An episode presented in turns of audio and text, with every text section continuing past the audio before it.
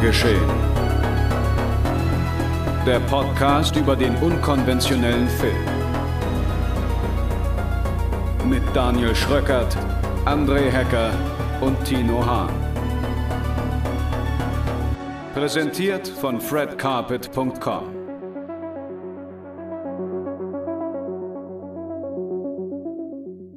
Herzlich willkommen zur 20. Ausgabe des Genre-Geschehene Podcasts, liebe Hörerinnen und Hörer. Mein Name ist André ausnahmsweise und bei mir natürlich auch der Wieso? liebe Tino. Wie heißt du denn sonst? Sonst heiße ich eigentlich Schröck. So, okay. Ja, mal ist heute die 20. Ausgabe. Ist man bei Jubiläumsausgaben ja dem Publikum mal was Besonderes anbieten muss, haben wir einfach mal Schröck heute weggelassen. genau. Das ist unsere, unser Jubiläums, äh, Ja. unsere Jubiläumsüberraschung an euch. Daniel ist nicht da. Ja, weil einfach Denn- mal weniger anbieten statt mehr. Mehr machen alle Ja. anderen zum Jubiläum. Das ist einfach. Wir stehen ja auch für Reduktion. Ja. Und deswegen haben wir uns gedacht, nee, heute zu zweit, das muss reichen. Ja. Ja, Fred Carpet hat nicht mehr so viel Geld. Mussten leider reduzieren. Ähm, nee, tatsächlich, äh, Daniel hat wohlverdienten Urlaub, hat er ja letzte Woche auch schon angekündigt. Das heißt, heute mal nur wir beide zu zweit. Und äh, trotzdem haben wir natürlich ein schönes Programm vorbereitet mit drei Filmen für euch. Und ja, was, was wir da reden, hören wir jetzt kurz in unserer heutigen Programmübersicht und dann geht's los. Trotz dem Duett heute haben wir wieder drei Filme für euch im Programm. Mit The Forever Purge geht die Säuberung in die fünfte Runde und stellt die Frage, was wäre, wenn die Purge nicht nach 24 Stunden endet? In der Genre-Romcom Happily gerät ein schwer verliebtes Paar in einen surrealen Strudel aus Leichen und falschen Freunden.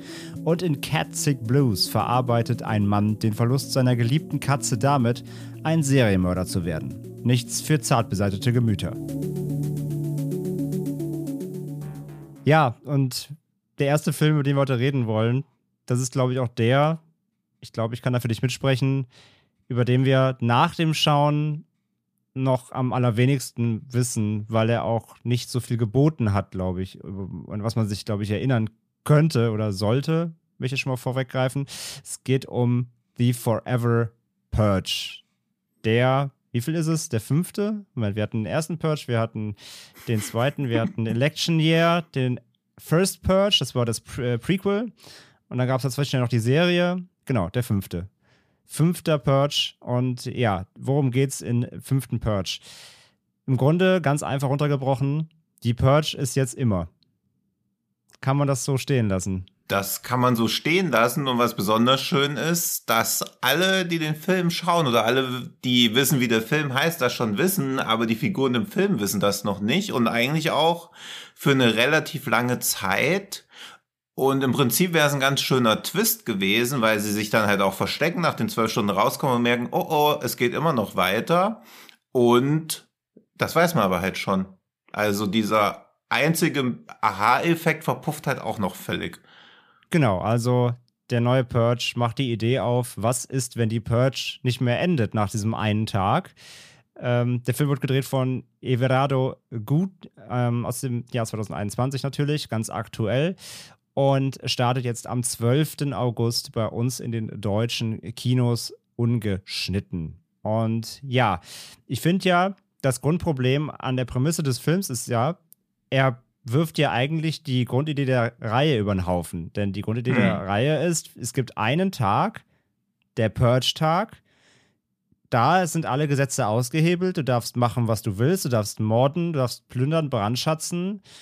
Alle, die daran nicht teilhaben möchten, müssen sich halt verstecken und zusehen, wo sie bleiben. Hm. Und ja, und nach diesen 24 Stunden gel gelten eben wieder die normalen Gesetze. Und die Idee hinter dem Gesetz ist ja, dass dafür, dass du dich einmal im Jahr richtig ausleben darfst und jeden umbringen willst, den du möchtest, und im Zweifelsfall auch deinen Erzfeind oder wen auch immer, dass dafür im restlichen Jahr die Kriminalitäts äh, Kriminalitätsrate ja so weit runtergeht oder quasi verschwindet, weil sich alle eben einmal im Jahr ausleben dürfen. Und dieser Film jetzt hier, Forever Purge, macht halt einfach, macht einfach weiter. Eine militante Gruppe, es sind im Grunde ja, mit, also es sind ja White Supremacists, also er macht ja auch da ein ziemliches Politthema auf, was man ja sicherlich auch gerade mit dem aktuellen Amerika ähm, der Spaltung der Nation dort ein bisschen verbindet natürlich kann. Mm, es ist eine militante Gruppe, die eben durch die Straßen fahren, auch mit Lautsprechern verkünden, dass sie äh, alle Immigranten erschießen wollen und die, weiß, die weiße Rasse, die Amerikaner, amerikanische weiße Rasse wieder äh, triumphieren soll und so weiter. Das ist eine militante, man könnte sie Right-Wing-Terroristen, also Parallelen zu den USA, diese Proud Boys und Co. sind da, glaube ich, relativ deutlich, die da rauskommen. Und ähm, ja, die machen halt einfach weiter. Die hören einfach nicht auf zu, zu purchen. Womit ja, wie gesagt, diese Grundidee so ein bisschen ad absurdum geführt wird. Ja, und es ist auch dieses im Prinzip ja auch nur ein, oder nur ein Gänsefüßchen Übertreibung vom alltäglichen Zustand in den Vereinigten Staaten. Also es nährt sich also es entfernt sich immer weiter von der Grundidee, nähert sich immer weiter der Realität an, aber scheut sich dann ja trotzdem zurück. Also das war ja in der Purge-Reihe schon immer, dass sie ein politisches Statement treffen wollten. Also dieses, ja. der erste Teil geht so um Klassenkampf, der zweite geht dann um Politik, der First Purge ist mit Rassenunruhen, jetzt haben wir halt Immigration. Also sie versuchen ja immer ein aktuelles Thema aufzugreifen, mhm. aber es klafft halt so eine eklatante Kluft dazwischen, was sie denken, was sie zu dem Thema zu sagen haben, was sie schlussendlich wirklich aussagen.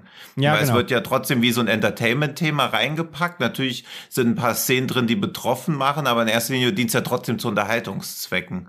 Genau, der Film, der Film ist eigentlich ein reiner Actionfilm. Und damit, ja. und dadurch ja auch, dass es jetzt nicht mehr an diesem Purge-Tag passiert, könnte es im Grunde auch jeder x-beliebige Actionfilm sein. Also da müsste auch nicht mehr Purge draufstehen eigentlich.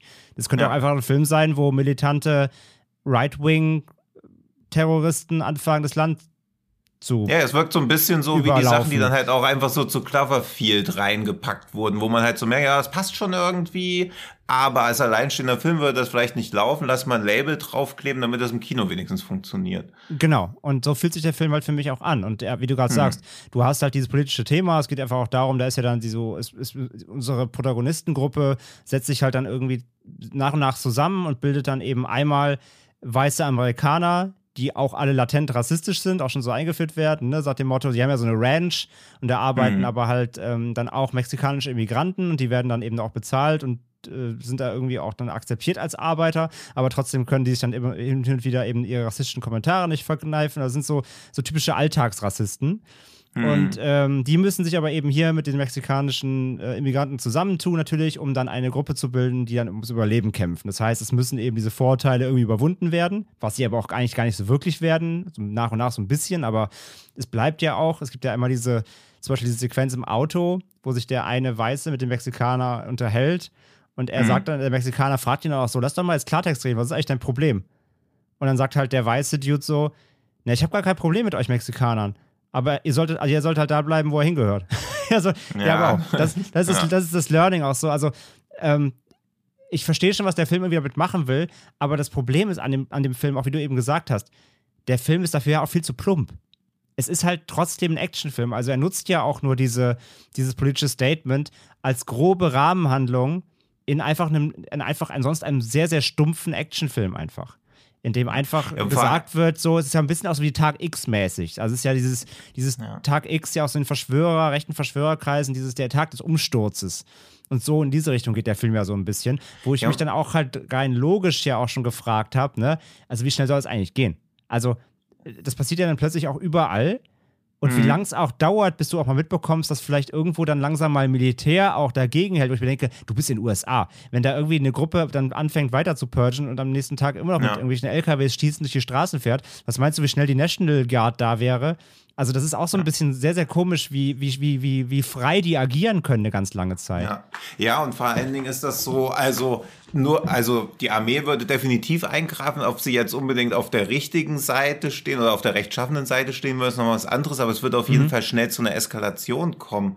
Und diese Purge-Reihe, das die sind ja auch gar nicht jetzt in der Jetztzeit ver, also verortet, sondern die spielen ja auch deutlich in der Zukunft. Also laut Wikipedia und auch was sich dem aus Purge Election hier ergibt, spielt der Film ja in 2048. Ja, also dass das bis dahin Zukunft, noch so ruhig bleiben sollte, ist ja auch schon fast eine Utopie. Also der Film ist ja dann gar keine Dystopie, dass es erst 2048 dann so eskalieren das ist, das sollte so knallt, diesen, mit diesen ganzen Right-Wing-Leuten, dann denkt man ja so, okay, puh, Glück gehabt. Also auch das Jahre. ist irgendwie so, mhm. ja, dass es jetzt 20 Jahre, 25 Jahre alles noch so easy bleibt, bis dann halt mal irgendwie bei der Purge die Leute, weil währenddessen sind ja noch mal 25 Purges. Also die sind ja halt auch jedes Jahr. Also das ist halt auch ja, genau. so. Es ist ja, es ist ja einmal im Also- Jahr Purge, genau. Ja. Ja. ja. Und ich meine, wenn man das das mal halt rückwirkend auch- betrachtet, gerade der dritte Election Year, ne? Also es Mhm. war ja der, der, der, wo, wo die Präsidentin, glaube ich, getötet werden sollte. Ja. Ähm, mhm. da war es ja quasi schon, das war ja schon das Peak-Thema, dass es da so politisch schon so brodelt, dass die Purge dafür genutzt werden soll, politischen Umsturz zu erzeugen. ja. Und dass es jetzt dann nochmal so lange dauern soll, wie du sagst, mit jedem Jahr eine Purge, bis es so eskaliert ist, wie Ja. du sagst, ist ja fast schon, ist ja fast schon, ja, Ja, ja, also zwischen irgendwie. Election Year und dem müssten acht Jahre liegen. Und auch dieses, also es hat ja auch gar keinen, sie haben ja auch gar keine krasseren Waffen oder so. Also dieses, dass das in 2048 spielt, wird ja überhaupt nicht deutlich, Merkst- sondern merkst glaube nicht, ich, auch nee. nur dem, dem Zuschauer so dieses Wohlige sich distanzieren können, weil so, ah, puh, jetzt ist ja noch gar nicht so schlimm, aber es ist ja eigentlich schon so schlimm. Ja. Also, wenn die Purge wirklich existieren würde, ist das, was der Film zeigt, ja ein Scheißdreck gegen das, was wirklich passieren würde. Genau. Also Absolut, es würde ja, also das wäre quasi, wenn du jetzt in Amerika sagen würdest, hey, heute Nacht ist Purge, das würde ja an einem Bürgerkrieg enden. Ja, absolut. Genau. Und der, wenn er halt wirklich auch, wenn er, wenn er sagen würde, okay, das spielt jetzt irgendwie 2023, das wäre ja fast dann auch schon wieder ein gewagteres Statement eigentlich, um das wirklich auch abzubilden mit der aktuellen Gesellschaft. Aber wie du sagst, dafür, dass er sich da selber auch jahrestechnisch distanziert, gibt er sich ja fast selber so eine, so eine Schutzweste, wo er sagt so, wir machen zwar ein aktuelles Thema auf, was, was man, wo man klare Parallelen Mhm. ziehen kann, aber bei uns ist das ja Zukunftsmusik. So. Also es Ja, es soll halt so ein wohliger Schauder sein, aber du sollst halt nicht mit einem schlechten Gefühl rausgehen. Ja, genau, weil letzten Endes ist es ja trotzdem ein Actionfilm. Genau. Ja. Das ist halt das, das ist halt das Ding. Und es gab, glaube ich, insgesamt im ganzen Film vielleicht zwei Szenen, wo ich involviert war, irgendwie auch emotional. Das war diese eine Mhm. Szene, ohne zu spoilern, in dieser, in dieser Alley, Ja. in dieser Hinterhofgasse. Das ging irgendwie schnell und fand ich auch irgendwie ziemlich, ziemlich ähm, kompromisslos. Hm.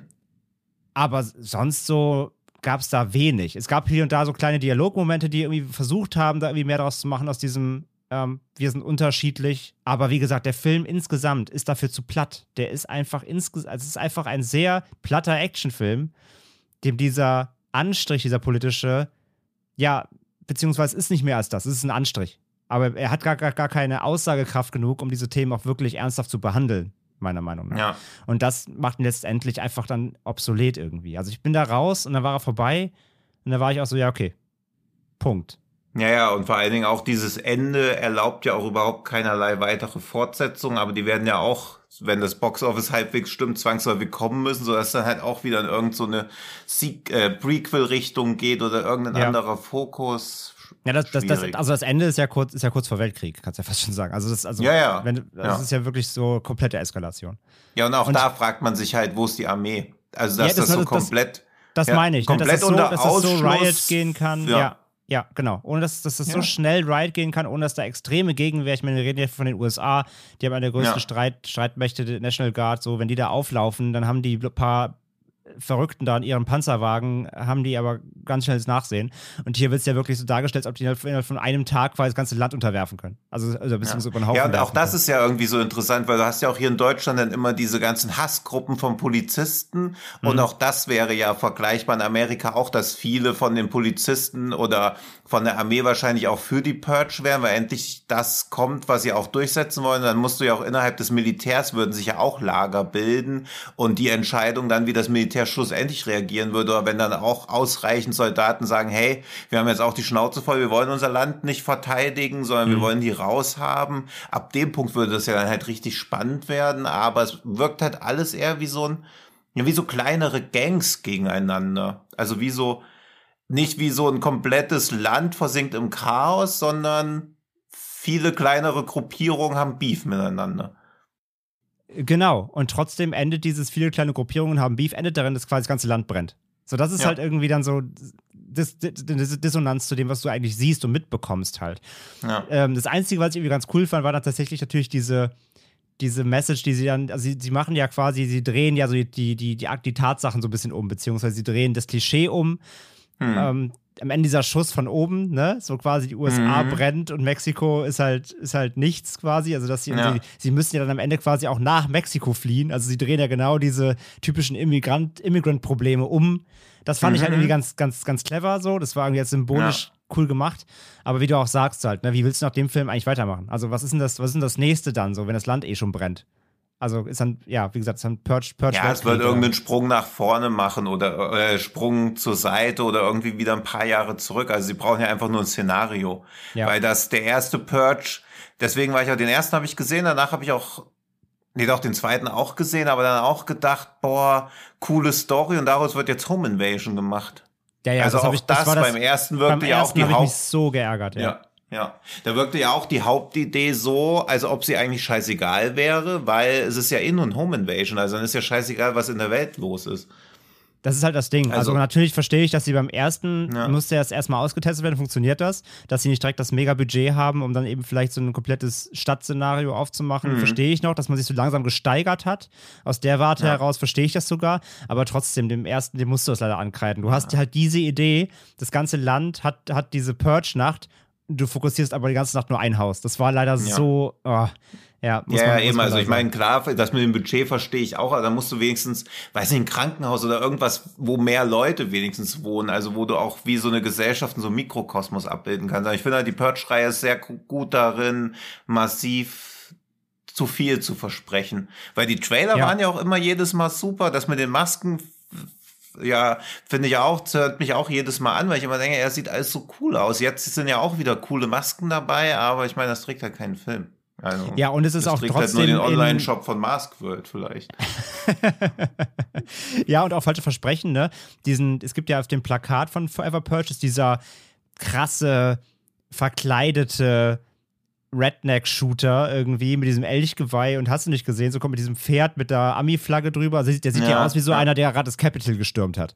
Solche Figuren ja, genau, waren da, es hat auch so dann eher ja? wieder so eine Lächerlichkeit oder wo man auch so denkt, ey, es ist, es sieht weder cool aus, noch ist es super praktisch. Und das hat ja auch, also, Inglourious Bastards hat das ja ganz gut auf den Punkt gebracht, wo die mit ihren Ku Klux Klan Outfits, die ja eigentlich bedrohlich aussehen, aber natürlich ist das super unpraktisch, mit sowas rumzueiern. Also, ja, ja. das, ja, und vor so. allem aber der, der Witz hier ist ja, diese Figur auf dem Plakat gibt es im Film ja gar nicht. Ja, ja, das ist halt auch, das ist wie die ne? Kettensäge aus Army of Dead. Ja, genau. Also, also den, den, ja. ja, die gab es ja zumindest, wurde nicht eingesetzt. Aber diesen ja, okay, Typ hier, den man auf dem Plakat ja, sieht, so, den gibt es gar nicht. Das ist halt auch wieder, ne, pass auf, False Flag. ähm, es ist halt, es ist halt, es ist halt kompletter, komplette Mogelpackung. Dazu, ja, ich also habe mir auch Beispiel, den Film basierend auf dem Plakat völlig anders vorgestellt. Ja, ja. Also ich fand ja bisher tatsächlich aus der Reihe am besten den dritten. Den Election Year, den fand ich Election tatsächlich. Year, ja. Der war spannend, mhm. der hat genug, ja. der hat einen großen Scale gehabt. Du hast genug mitbekommen aus der Stadt. Da war viel mhm. mit den Masken, da war mehr dieses, eben dieses ganze Riot-Thema, plus eben ja. dieser, dieser rote Fadenslot mit, äh, mit der Präsidentin. Der, der hat funktioniert, fand ich. Ja. Und ja, der, das war ja fast so wie so eine Horrorvariante von diesem Sheriff Butler. White House down, Dings down, London down, wo immer irgendwas down ist. Ja, ich finde es ja. auch immer trotzdem auch witzig, dass das ja quasi der, die Purge-Reihe so ein bisschen als Horror gilt, obwohl sie es ja eigentlich schon lange nicht mehr ist. Also der erste ja. in seinem Home Invasion-Szenario, vielleicht kannst du doch gerne so durchgehen lassen, aber dann der zweite ist schon so, ja, und ab dem dritten ist es ja, es ist ja Ja, weiß ich jetzt auch nicht, warum ich Horror, also nee, es, aber ja, es du hast schon nein, recht, es sind Actionfilme. Es ist ein guter Punkt, dass du ihn Horror nennst, weil ich glaube, in der, trotzdem, er wird in der breiten Masse immer noch so aufgefasst, ob das irgendwie eine Horrorreihe wäre. Aber davon ist sie ja eigentlich schon längst weg. Also wenn so ein paar Typen, die sich in die Straße stellen und irgendwelche bedrohlichen Masken tragen, wenn das schon für Horror reicht, also ne, dann müssen wir diskutieren, was noch alles Horror ist. Aber so, jedenfalls dieses, dieses, ist ja fast so, wenn man so, das ist ja fast schon so Videospiel-esk. So Richtung so Rage oder sowas, ne? Also mit diesen Masken und so, das wirkt ja auch alles sehr, äh, fast schon so ein bisschen zynisch, memehaft so. Das ist ja fast schon so ein bisschen popkulturell ja. memehaft. Und das geht dem fünften auch viel ab. Da gibt es auch hm. nicht mehr so viel von. Zum Beispiel, die fand ich auch so, so komisch. Die hat sich angefühlt wie aus einem anderen Purge-Film. Diese Szene hinter dem Diner, recht am Anfang, mit diesem hm. Käfig. Hm. Ja. Mit diesem, äh, was war das, so eine, so eine, ja, so ein Bolzen, so ein Bolzenschussgerät war das doch da dran, ne? Hm. Das hat sich ja. angefühlt wie diesen zwei Hasen kostümiert in diesem, diesem Müllcontainer. Das hat hm. sich ja fast angefühlt wie eine Saw-Falle. Ja. Oder? Ich hatte der ja, Aufbau, schon irgendwie. der also Aufbau wie sie, wie sie auf ja. diesen Käfig geworfen wird und dann da festhängt und dann rutscht halt langsam dieser Bolzenschussgerät auf sie zu. Das hat, hat sich angefühlt wie eine Saw-Falle oder so. Ja, und soll halt auch so eine unangenehme Art von Pseudospannung wieder aufbauen, die aber eigentlich auch wieder nur zynisch ist, weil eigentlich will das Publikum sehen, wie sie stirbt, aber eigentlich darf sie nicht sterben. Also es ist halt auch wieder so ein der Film weiß ja schon, was für ein Publikum sich so ein Film anguckt und er muss ja auch irgendwie in diesen ganzen Gewaltaspekten liefern. Gleichzeitig dürfte er das aber gar nicht auf so eine Art und Weise machen. Also das ist ja das große Problem von dem Film. Er will irgendwie ein ernsthaftes Statement bringen, aber gleichzeitig muss auch viel Gore zu sehen sein. Also. Ja, und dafür wiederum fand ich ihn halt gar nicht so hart. Also der ist ja nicht wirklich hart. Du Nee. hast oft, also wenn es wirklich hart auf hart auf hart kommt, äh, hast du oft weggeblendet.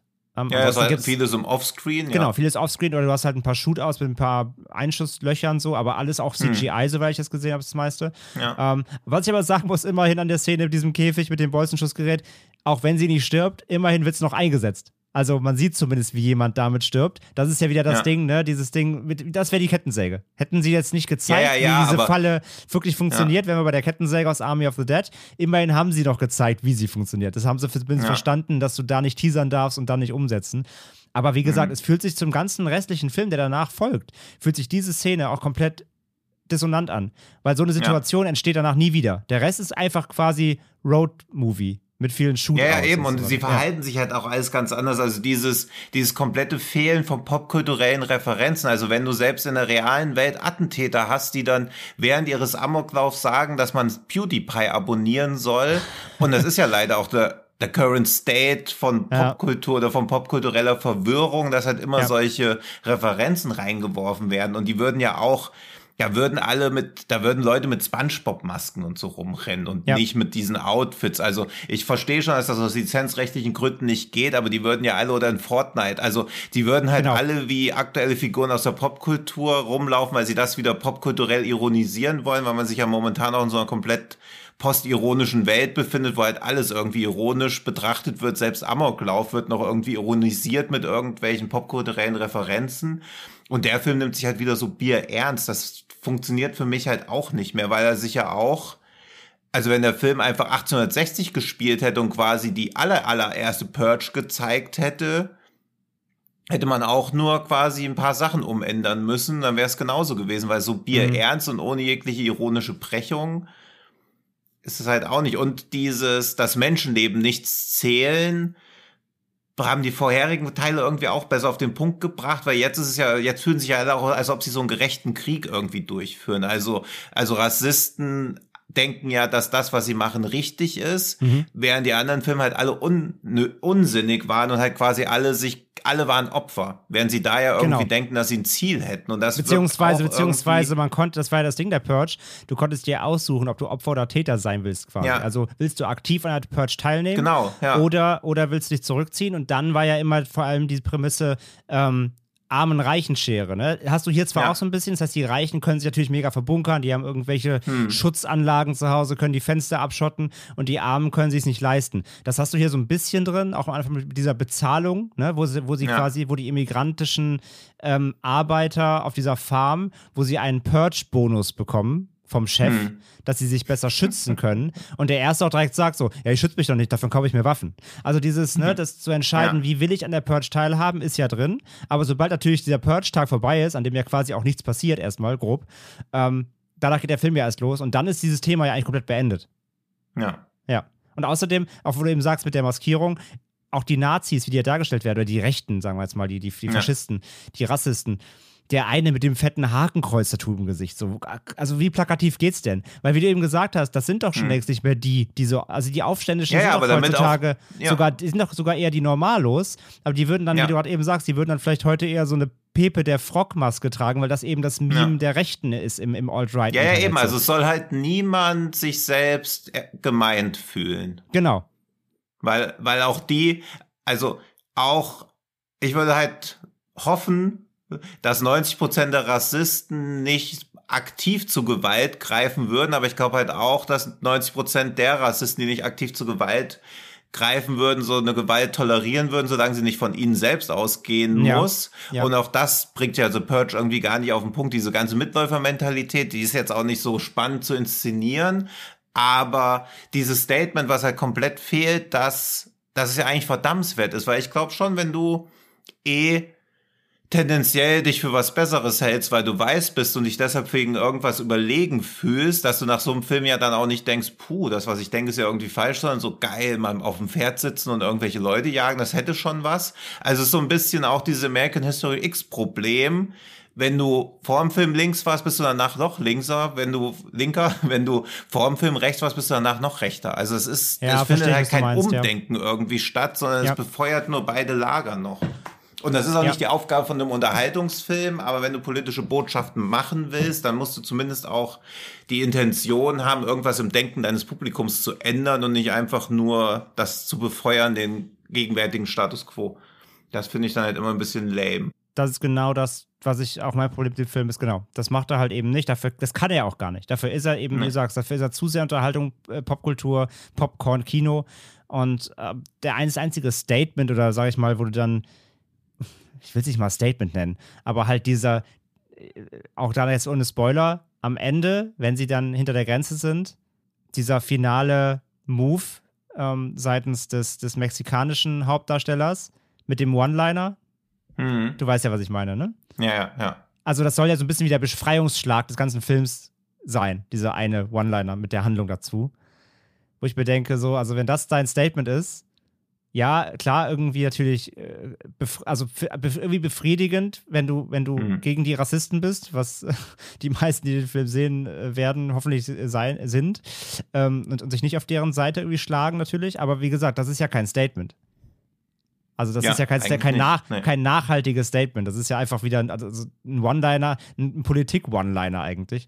Ähm, das ist halt auch zu wenig. Und deswegen, also von mir, Forever Purge, also wer die Reihe jetzt generell mag, einfach nur aufgrund der Tatsache, dass es sie so ist, wie sie ist. Und wer eben auch schon First Purge und, und Election, ja, wie gesagt, die, die Grundidee einfach mochte, der kann vielleicht mit Forever Purge noch halt eben einen stumpfen Spaß haben. Aber Mhm. man sollte halt in den Film auf gar keinen Fall reingehen. Und wenn er es auch am Anfang so ein bisschen vorgaukelt, äh, da irgendwas wirklich äh, glauben, man nimmt daraus wirklich was Nachhaltiges mit. Wenn du stumpfe Action möchtest mit ein bisschen Blut und ein hohes Tempo, er hat ein relativ hohes Tempo, weil es viel, Ja, weil's stimmt, viel, ja. weil es viel Szenarienwechsel gibt, weil sie immer auf Tour sind so und auf der Flucht und on the road. Das ist ganz nett so, der hat ein gutes Tempo. Ich weiß auch nicht gelangweilt, das kann ich ihm auch nicht vorhalten. Aber daraus irgendwas rausziehen zu können und man muss sich eben davon verabschieden, dass wirklich diese Grund-Purge-Idee eigentlich ad absurdum geführt wird. Also damit hat er eigentlich nicht mehr viel zu tun. Höchstens noch so in den ersten 25 Minuten. Und der Rest ist dann eben wirklich diese, ja, klar, im Grunde Bürgerkrieg. Bürgerkrieg der Film so. Ja, wahrscheinlich werden sie auch die generelle Handlung einfach in der Serie fortsetzen und im Film wird sich schon immer irgendwas finden. Vielleicht hat auch mal so Ja. Purge im Weltraum. Das ist ja, ja, das wäre ja jetzt so das gängige nächste Szenario von Reihen, die irgendwie über fünf Teile haben. Ja, vielleicht können, die, können sie irgendwie dann äh, Jeff, Jeff Bezos als äh, großen Antagonisten irgendwie, der so ein Space Amazon Castle gebaut hat. Ja, why Und- not? Also, Und militante Amazon-Gegner möchten das Ja. stürmen oder sowas. Ja. also ich denke, vier Wochen nach Kinostart von Forever Purge werden wir schon mitbekommen, was das nächste Szenario sein wird. Ja, denke ich auch, denke ich auch. Ja, wie gesagt, am 12. August im Kino. Ähm, sicherlich, also kein Muss, glaube ich. Ich glaube, äh, da sind wir Nee. uns einig. Äh, kann man sich gerne schenken, aber wer die Purge-Reihe generell mag, ja. Action, Ja. Action gibt es zumindest ein bisschen. Das, das könnt ihr mitnehmen. Aber kommen wir lieber mal von der Purge äh, zu einem Film, der zumindest inhaltlich doch ein bisschen mehr äh, Hirnschmalz erfordert, wenn man, wenn man da durchsteigen möchte, möchte ich mal behaupten. Er heißt Happily.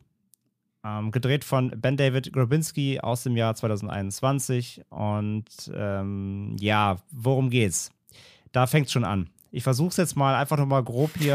Also, wir haben ihn beide gesehen, aber ist auch schon ein bisschen her, ne? Tino, Ja. bei dir auch? Ja. Ja, ja. Im Rahmen von, im Rahmen von Online-Festivals konnten wir den schon sehen, ein bisschen länger her. Ich versuche es mal grob zusammenzufassen. Also, es geht um ein Paar, Tom und Janet sind glücklich verheiratet und zwar auf so einer Ebene glücklich, dass viele andere schon sagen würden, das ist ja richtig eklig. Also sie sind halt super happy, bei ihnen läuft alles perfekt. Das ist so das Paar, wo äh, vielleicht, vielleicht kennen das einige von euch da draußen. Man hat so ein Paar im Freundeskreis, wo man von außen drauf guckt und denkt sich, ey, das ist, das, das ist zu perfekt, das da stimmt was nicht. Das kann gar nicht so gut laufen. So, das sind Tom und Janet, ja, also für denen läuft alles fantastisch. Aber eines Tages äh, kommt ein ja, seltsamer Mann bei ihnen zu Besuch, der äh, ihnen seltsame Dinge erzählt und zeigt. Und dieser Besuch endet mit einem Leichnam. Erster Plotpunkt. Und dann geht es quasi weiter damit, dass sie eingeladen, beziehungsweise sie werden eigentlich nicht eingeladen, sie werden ausgeladen zu einem Pärchenausflug mit ihrem, wie sie glauben, Freundeskreis, mh, auf den sie dann aber durch Umwege doch noch mitkommen können. Und dann wird es erst richtig obskur in einem, ja, sehr modernen, schickimicki Ferienhaus. So, das erstmal so als Grundlage. Kommt mhm. das irgendwie hin oder würdest du noch was addieren, was das, super wichtig nee, ist? Nee, das kommt hin. Also ich glaube, im Verlauf des Gespräches folgen vielleicht noch ein, zwei Spoiler, aber nur zu den ersten 45 Minuten, weil diese, also sie sind halt seit 14 Jahren verheiratet, können aber ja. trotzdem nicht die Finger von sich lassen und müssen auch manchmal auf Partys dann spontan Sex haben, weil sie sich so toll finden, dass sie das auch nach 14 Jahren nicht unterdrücken können. Ja, und daraus zieht der Film halt, finde ich, auch so ein angenehmen Reiz, weil man mag beide. Gleichzeitig nerven sie einen aber auch schon nach kurzer Zeit richtig ab. Und dann kommt halt dieser Typ und sagt sinngemäß, ja, es ist gar keine Liebe zwischen euch, das ist ein Defekt, den man behandeln muss mit so einer Spritze, die er auch im Koffer mit hat. Und das wirkt dann halt so angenehm surreal, weil es dann denkt man so drüber nach, puh, kann so un, äh, so, so unconditional love, kann es vielleicht, ist das vielleicht einfach wirklich ein Defekt? Also irgendwie muss man doch auch mal angepisst sein auf den anderen. Und dann zieht der Film großen Reiz daraus, was ist wohl in der Spritze? Wirkt das überhaupt? Ist das Quatsch? Weil der Film so inszeniert ist, dass halt beide Möglichkeiten offen bleiben. Und als dieser Leichnam dann halt auch existiert, und ich glaube, das ist nicht so ein Spoiler, dass es weder Mann noch Frau sind, sondern halt dieser geheimnisvolle Mann, der zu ja, Besuch ich glaub, das kann man, das kann man sagen, ja ist dann ja schon so dieses, okay, jetzt haben wir hier eine Leiche, die wir beseitigen müssen. Schafft unsere Liebe das auch oder kriegt dann halt schon so erste Sprünge? Also man ist permanent äh, dazu gezwungen zu hinterfragen, ist das wirklich gesund, was die da machen? Haben die wie so ein Stockholm-Syndrom? Ist das wie so eine toxische Beziehung, dass sie sich halt so krass lieben? Weil sie auch anscheinend gar keine Freunde wirklich brauchen, sondern sich selbst auch genug sind. Das ist alles irgendwie mhm. wunderschön für den Moment. Aber wenn man länger drüber nachdenkt, merkt man halt, okay, eigentlich haben die beiden vielleicht eine Vollmeise, vielleicht aber auch nicht, weil der Film auch in seiner Erzählweise zutiefst unzuverlässig ist und auch die Freunde alle ja ein bisschen strange wirken. Bloß diese generelle leicht surreale Ebene, dass dieser Mann auch einfach kommt. Also man weiß weder, woher er sie kennt, noch ob diese Spritze, die er hat, wirklich funktioniert. Dann sind sie in diesem Haus, was halt auch zutiefst ja einfach weird wirkt, weil es einen riesengroßen Waffenraum hat, der auch irgendwie cooles Foreshadowing darstellt, finde ich. Ja. Dann haben sie wie so ein, wie so ein Heimkino, da gibt's aber nur drei Filme, da gibt's nur Hudson Hawk, äh, Fort Fairlane und Plan 9 from Outer Space, wo du halt auch schon so merkst, okay, das ist doch kein richtiges Ferienhaus hier, das wirkt alles ein bisschen wie so ein Ikea-Raum, Wobei wo so, man nicht so, merkt, so würde, dass man sich... So würde unser Genre-Geschehen Filmraum auch aussehen, wenn wir eine Villa hätten. Ja, vermutlich, ja. Das sieht wahrscheinlich auch so Hotelzimmer bei Schröckert gerade aus. Wir müssen ab und an ein paar Spitzen gegen Schröckert einbauen, um auch zu gucken, ob er den Podcast hört, in dem er nicht teilnimmt. Ja, das ist ein damit Test. er uns dann Dienstag damit konfrontieren kann oder so. Genau, das ist, das ist Und der Test. daran merkt man halt, okay, das ist alles schon sehr erstmal selbst self-aware. Also der Film ist sich schon bewusst, dass er eigentlich ein Film ist, weil er auch viele so Gags einbaut. Also auch das Auto, was der eine von denen fährt, ist halt das, das Nummernschild aus MacGruber, wo ich mir so denke, okay, was ist das für ein merkwürdig spleeniger Gag oder oder der Typ, der das Production Design gemacht hat, hat da auch Production Design gemacht hat das Nummernschild halt noch gehabt. Da sind sehr viele komische Insider-Gags drin. Und die erste Hälfte fand ich schon echt spannend, aber die zweite wird dann, finde ich, richtig gut, sobald dann irgendwie klar wird, dass jeder natürlich den anderen nur was vorgaukeln, sie doch nicht so gute Freunde sind, wie sie eigentlich tun. Und es sich dann aber doch anders entwickelt, als man wirklich auch als Genrefilmkenner oder gerade als Genrefilmkenner erwarten würde. Weil natürlich hat man eine gewisse mhm. Erwartungshaltung, weil man auch einen Raum voller Waffen gezeigt bekommt. Aber der Film entwickelt sich dann deutlich cleverer, finde ich und bleibt auch bis zum Ende spannend, obwohl eigentlich die meiste Zeit nur geredet wird. Aber er kriegt dann auch so einen krassen, ja, also ich habe mich zwei, dreimal richtig erschrocken, obwohl er gar nicht als Horrorfilm vermarktet wird, sondern als Romantic Comedy, was ich halt grundfalsch finde, weil ich fand den teilweise so beklemmt und zwei, drei Jumpscares auch so unangenehm. Also wenn man da denkt, das ist ein perfekter Date-Movie oder das ist wirklich eine Rom-Com, dann finde ich, ist das Marketing falsch gelaufen. Aber ohne zu viel zu spoilern, der Film, über den wir als nächstes reden, wird vom Movie Pilot ja auch als Horrorkomödie bezeichnet. Also von daher. Der dritte, vielleicht habe ich auch einfach. Unser dritter ja. heute, der steht sogar ja. bei Letterbox als Comedy drin, ja. Ja, okay. Also vielleicht habe ich, vielleicht bin ich auch einfach zu zart beseitet, ja, man weiß es nicht. Das ist, das ist, das, das, ist gleich ein diskutab diskutables Thema auf jeden Fall. Ich glaube, ja. ähm, vielleicht wirklich die zweite Hälfte von Happily, die kann man mhm. fast schon, die könnte man so rein einfach mal, damit man die Idee davon bekommt. Im Grunde ist es fast wie das perfekte Geheimnis, nur als Genrefilm so ein ja, bisschen. Stimmt. Also es geht ja, ja vor allem Gottes dann, Gemetzels, ja. Gottes Gemetzels, genau. Also es geht ja vor mhm. allem darum, dass man einfach eine große Gruppe von sehr, sehr individuellen Charakteren hat, über die sich erstmal selber inszenieren, so viel zu deiner unzuverlässigen Erzählung, ne? Die inszenieren sich mhm. erstmal alle selbst. Und dann geht es eben darum, dass man nach und nach erfährt, dass sie im Grunde alle Scheiße erzählen die ganze Zeit. Die sind halt alle irgendwie befreundet, aber man merkt ja nach und nach, also das kriegt man ja auch am Anfang schon mit, dass sie eben ja hier Tom und Janet, unser Hauptpaar, ja auch ausladen, weil sie sie nicht dabei mhm. haben wollen, weil sie sie ja für so per zu perfekt und zu weird halten.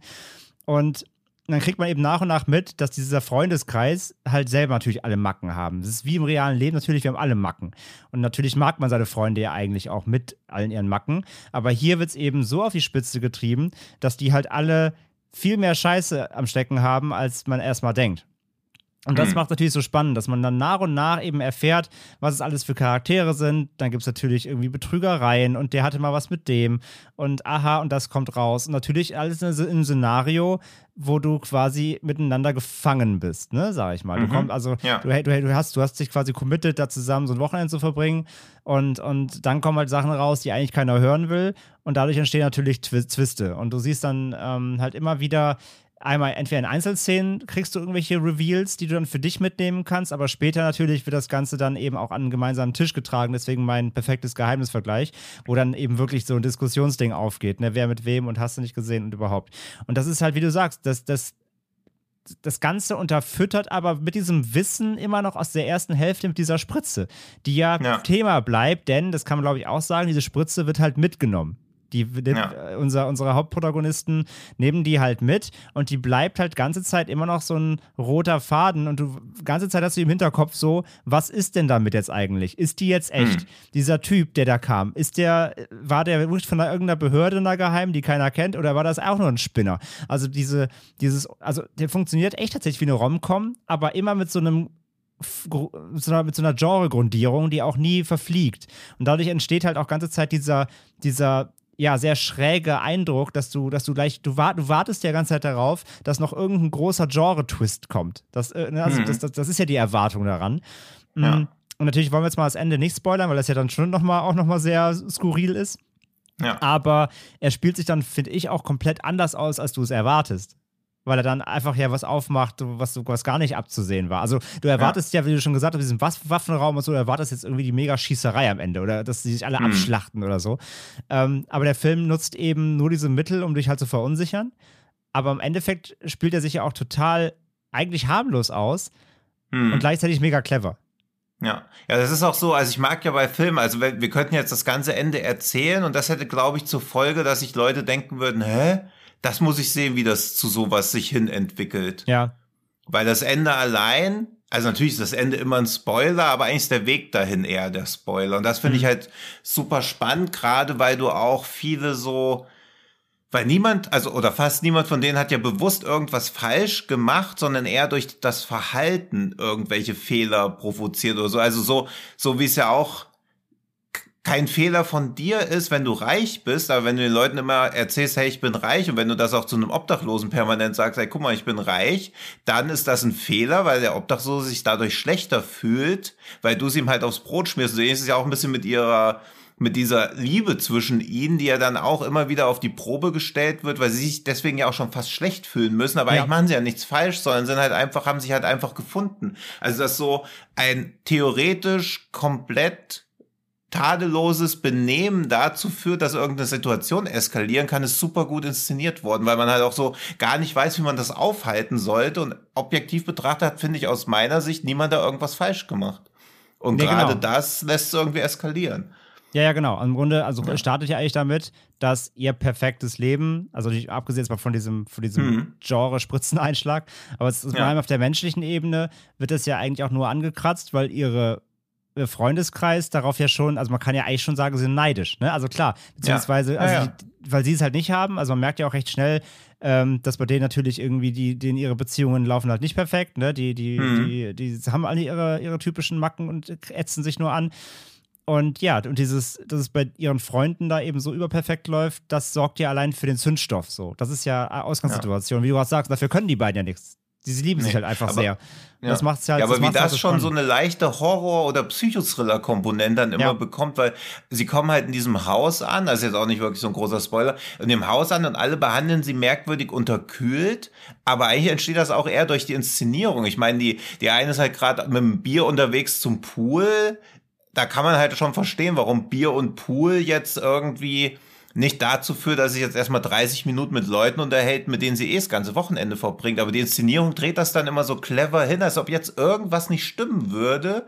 Und manchmal stimmt auch wirklich was nicht, aber manchmal hinterfragt man auch die Szene und denkt so, ja, okay, nur weil jetzt irgendwie da ein Licht angeht in irgendeinem Raum und dazu düstere Musik läuft, kann ja trotzdem einfach jemand auf Toilette gehen oder so. Also es wird ganz oft so, ja, es, ja. so komplett merkwürdige Hinweise gestreut, dass man halt die ganze Zeit so im Trüben ist und man nie weiß, in welche Richtung sich das weiterentwickelt. Also ich fand den inszenatorisch auch echt stark. Der nutzt ja. das Haus wieder gut, die ganze Architektur. Wollte ich gerade sagen, die Architektur, so, die Architektur ist halt großartig, ja. weil das ja alles viel Glas ist.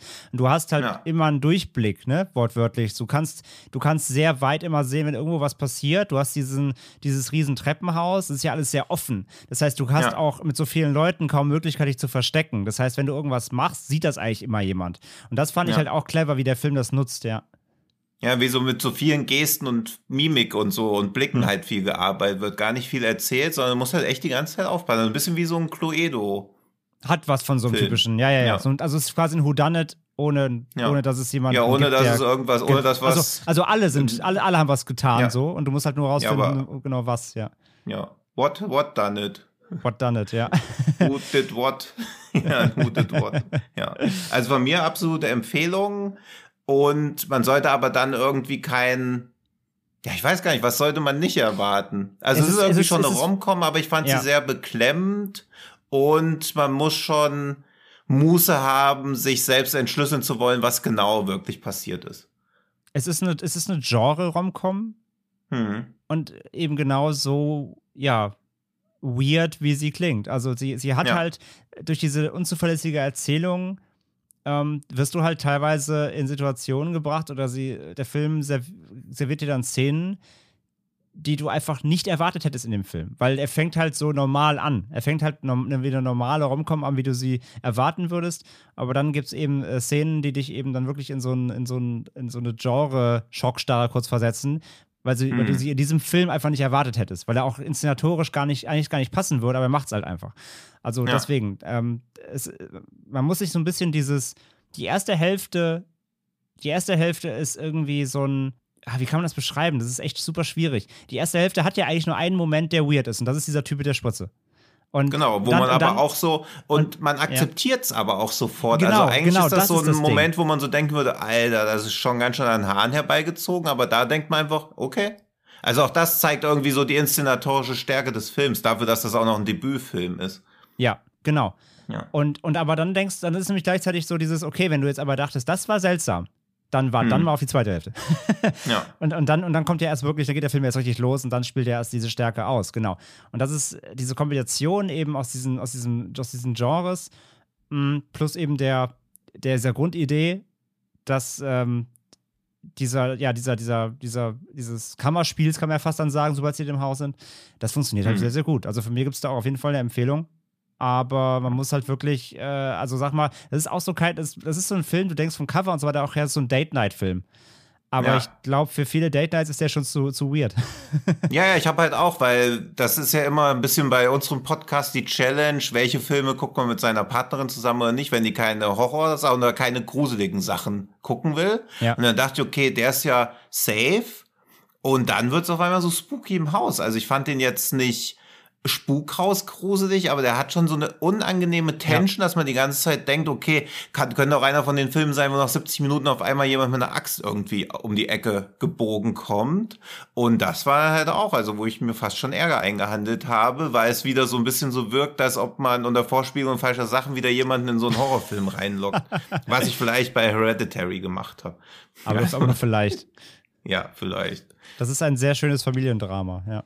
Ja, ist halt so Stichwort Leute zu ihrem eigenen Glück zwingen. ja, aber genauso funktioniert Happily auch. Genau, also, da, also ja. genau das. Da muss man schon darauf vorbereitet sein, dass das spielt sich alles doch anders aus, als das Plakat und die ersten ja. 20 Minuten des Vorgeben. Genau. Aber von mir auch eine Empfehlung. Also ich fand ihn auch wirklich, wirklich gut. Gerade als Regiedebüt, wie du gerade sagst, wirklich Hut ab. Hm. Bin ich sehr gespannt hier, was der Ben David Grubinski dann noch machen wird in Zukunft. Ähm, ja, für alle, die interessiert sind, ab 30. Juli auf DVD und Blu-ray von Splendid im Handel. Happily. Von uns auf jeden Fall Daumen ja. hoch. Ja. Ja, jetzt würde ich am liebsten den Podcast eigentlich beenden, aber wir haben leider noch einen Film. Und, ja, aber ähm, wir haben noch einen Film, wo wir gucken müssen, ob wir den Katzenschwanz hoch oder runter geben. Weil jetzt, also schon mal als es, es, ich, ich, möchte auch noch einen schlechten Gag machen, es wird haarig. Ja, bitte. Und äh, das, in, haarig, das in all seiner ja. Form. Und äh, auch Katzenschwanz ist ja bei dir auch schon die Doppeldeutigkeit nicht zu ja, stimmt. überbieten. Ja.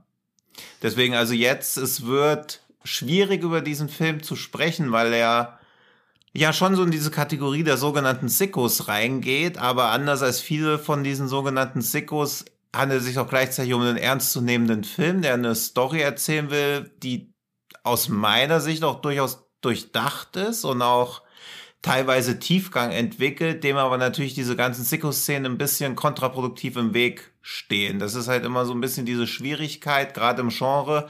Wie viel zeigt man, wie oft zeigt man's? Führt das dazu, dass der Zuschauer eher distanziert oder gelangweilt wird? Oder führt es dazu, dass der Film nur dafür wahrgenommen wird und die Story in den Hintergrund tritt? Und das ist für, insbesondere für Debüt, Regisseure, die nur zwei Kurzfilme zum selben Thema gemacht haben, glaube ich, nicht immer schwierig zu meistern. Also man merkt schon, wie vorsichtig ich mich hier rantaste, weil man auf äußerst dünnem Eis sich bei so einem Film bewegt. Denn worum geht's eigentlich? Du bewegst dich auf äh, leisen Samtpfoten, könnte man fast sagen. Ja, ähm, ja. ja ich nee. will nicht in irgendeine von den Würsten im vollgeschissenen Katzenklo namens Political Correctness treten. Du, mein, du, mein, du meinst die, die im Film in ca. 47 Close-Ups gezeigt werden. Ja, okay.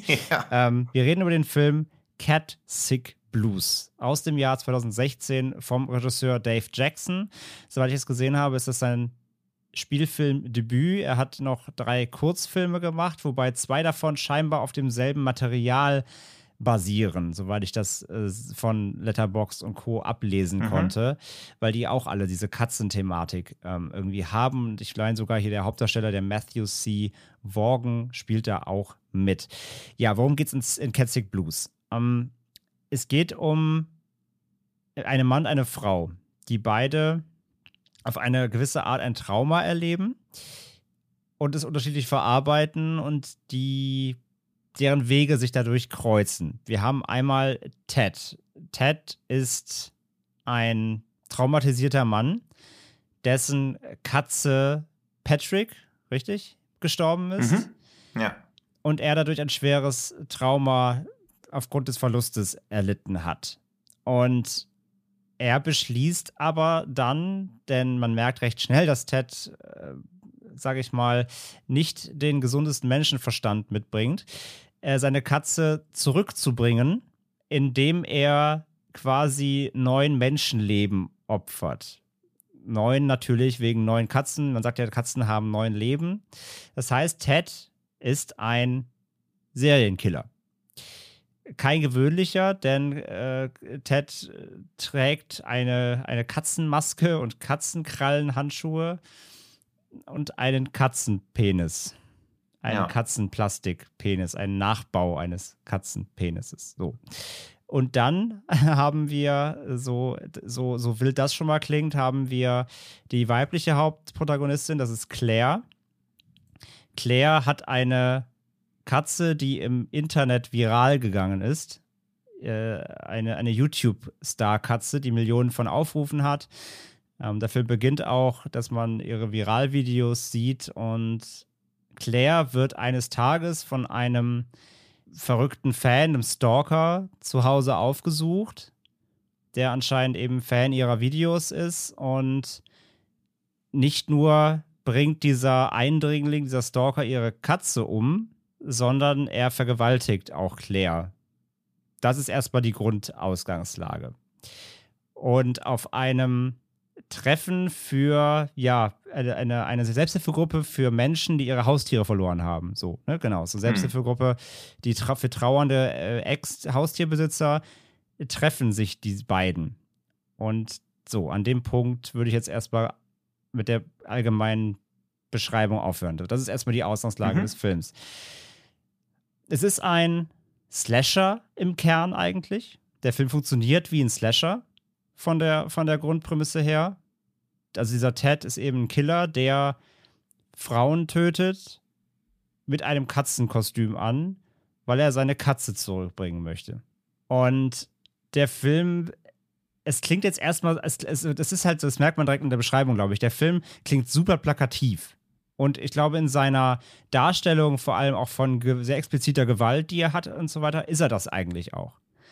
Hm. Mm, er macht aber immer wieder kleine Subplots auf, die halt immer wieder hinter, hinterblicken lassen, dass da zumindest von der Idee beim Writing mehr dahinter steckte. Das Problem ist aber, dass natürlich diese extreme Gewalt, die der Film zeigt, und aber auch einfach diese extreme Bildsprache, die er hat, weil er einfach ein Film ist, der immer wieder Szenen aufmacht, wo du dir einfach halt eben denkst als Zuschauer, bitte nicht. wähle nicht diesen Weg und dann macht der Film es trotzdem. Also allein natürlich die Darstellung dieser, dieser, dieses von Ted, der einfach ja fast schon eine, eine sexuelle Erregung durch Katzen verspürt. Also er schaut sich auch im Internet irgendwie immer Pornos an von so einer Frau im Live-Sex-Stream, die halt so, ja, sich als Katze verkleidet und Co. Also er hat da eine, er hat eine sexuell gewalttätige Aversion zu Katzen, kann man sagen. Und mhm. allein die Darstellung, äh, wie er diese Lust, Lust befriedigt immer wieder, die allein ist halt einfach grundverstörend und wird auch einfach auf eine unfassbar unangenehme Weise eben im Film dargestellt, die, wie gesagt, du hast diesen, in diesem Film so viele Szenen, wo du dir einfach nur wünschst, bitte mach das jetzt nicht so, wie ich denke, wie du es machst, dann macht der Film es halt genauso. Und deswegen, also allein so von der Bildsprache her ist der Film halt schon echt sehr, sehr, sehr schwerer Tobak. Ja, und gleichzeitig inszenatorisch aber auch ja, so gelungen, beziehungsweise merkt man, dass da schon jemand dahinter steckt, der weiß, wie man Filme zu inszenieren hat, auch wenn ja. ein paar Szenen ein bisschen schwächeln, aber das würde ich eher auf ja, auf die Problematik, so einen wirklichen Low-Budget-Film zu drehen. Also ich weiß nicht, wie viel das Gesamtbudget war. Ich weiß nur, dass es eine Kickstarter-Kampagne war. Und da kam halt 14.500 Dollar zusammen, was natürlich erfreulich ist, aber für den mhm. Film natürlich auch ein Witz. Ja. Und viel mehr wird da im Budget nicht zu, also es wird halt vieles aus Herzblut gemacht worden sein und dafür sieht der Film gut aus. Er hat ein paar Szenen, die ich halt echt wirklich beeindruckend finde, auch visuell. Mhm, ja. Dann schauspielerisch finde ich alles echt gelungen. Es gibt halt wieder auch so ein bisschen wie in allen Filmen, die extreme Gewalt zeigen, natürlich auch ein bisschen Overacting, weil viele Szenen dann auch denken, okay, sie müssten jetzt mehr bieten, obwohl mhm. weniger eigentlich wieder mehr gewesen wäre. Und es ist natürlich generell schwierig, weil die Darstellung von allen Charakteren einfach ein bisschen zu drüber ist. Das fängt an mit diesem verrückten Fan, der schon zu sehr wie geistig zurückgeblieben dargestellt wird, was natürlich auch wieder eine fatale Botschaft eigentlich sendet. Ted kriegt immer unkontrollierbare Zuckungen, wo man auch nicht genau weiß, also man weiß weder, wodurch die ausgelöst werden oder ich habe es nicht begriffen, nee, noch warum sie überhaupt stattfinden müssen, weil das halt auch wieder diesen ja immer diese diese naheliegende Quatscherklärung, naja, er hat halt irgendwie einen geistigen Defekt oder so. Und das wäre bei dem Film eigentlich gar nicht nötig gewesen, weil er auch eine Rahmenhandlung erzählt, die auch in sich wiederum schwierig ist, weil sie dann auch versucht, für jemanden, der neun Frauen umgebracht hat, sowas wie Sympathie und Verständnis zu wecken, was auch schon wieder zeigt, auf wessen Seite der Film eigentlich steht, weil es ist schon komplett aus Teds Perspektive gezeigt. Größtenteils. Und natürlich, ja.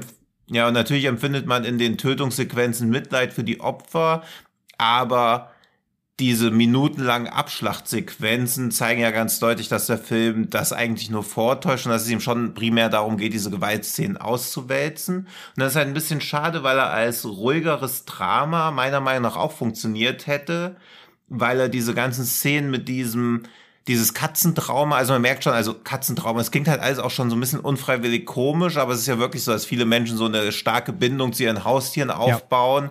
und wenn sonst wenig anderes im Leben existiert, dass sie das stark aus der Bahn werfen kann. Also ich finde das alles schon nachvollziehbar. Diese Grundidee, neuen Menschen umzubringen, um die Katze zurückzubringen, das ist halt so ein irgendwie muss man einen Genrefilm in die Gänge bekommen. Das ist, das ist der Slasher-Gag eigentlich, und, genau. Ja. ja.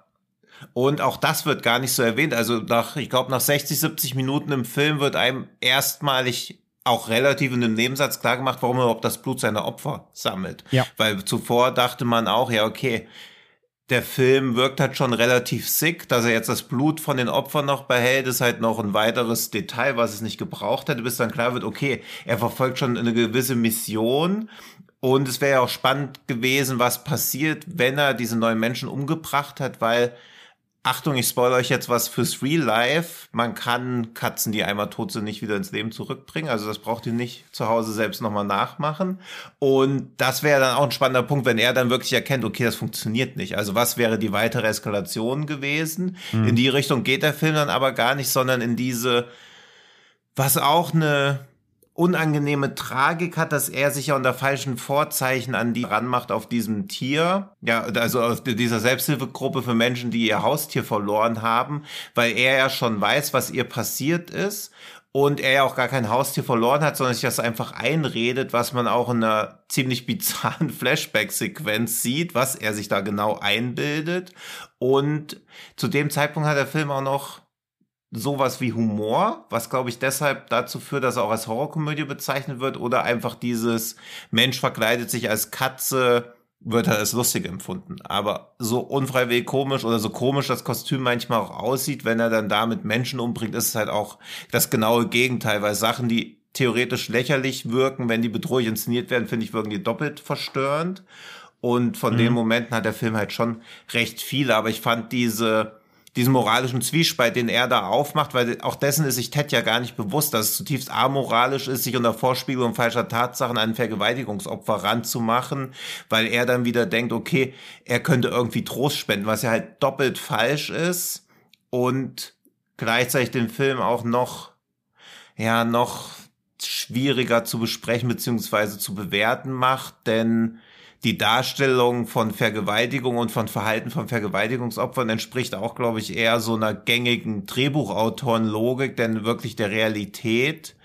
Und ab dem Zeitpunkt verstehe ich, wenn der Film viele Zuschauer verliert, weil er ab dem Zeitpunkt auch in gewisser Weise ärgerlich wird und man kann sich nur so erklären, dass sie eine komplette Verweigerungshaltung oder eine komplette Negierung der Realität reintrifft und selber auch in so einen delusional Zustand reingerät und sich deshalb auch mit Ted einlässt, weil sie sich dann daten und die einzigen Fragen, die er beim Date stellt, was ist deine Lieblingsfarbe und ob sie Babys mag.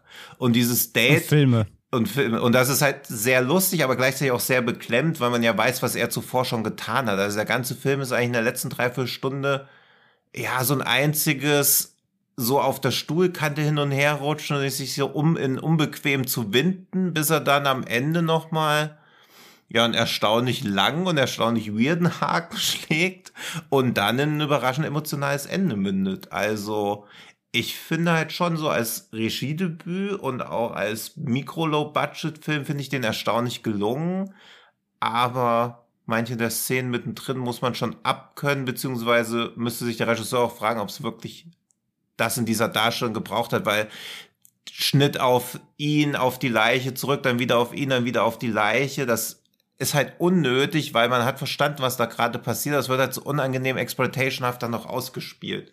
Und deswegen bin ich auch eigentlich erstaunt, dass er so ja relativ ohne viel Spektakel jetzt einfach mal auf Deutschland ja einfach so random rauskommt, auch keine Altersfreigabe bekommen hat, aber dann von der JK mit keiner schweren Jugendbeeinträchtigung released wird und auch gleich noch ein Mediabook mit Booklet, äh, doch Mediabook mit Booklet rauskommt. Also das ist schon erstaunlich, wie dieser Film sich so komplett unterm Radar bewegt hat. Ja, stimme ich dir auf jeden Fall in allen Punkten zu. Also ich finde halt auch die, wo sehr so ein bisschen gezeigt wird, wie diese Menschen, sage ich mal, insgesamt ticken sollen, in diesem, eben dieser Selbsthilfegruppe ja auch.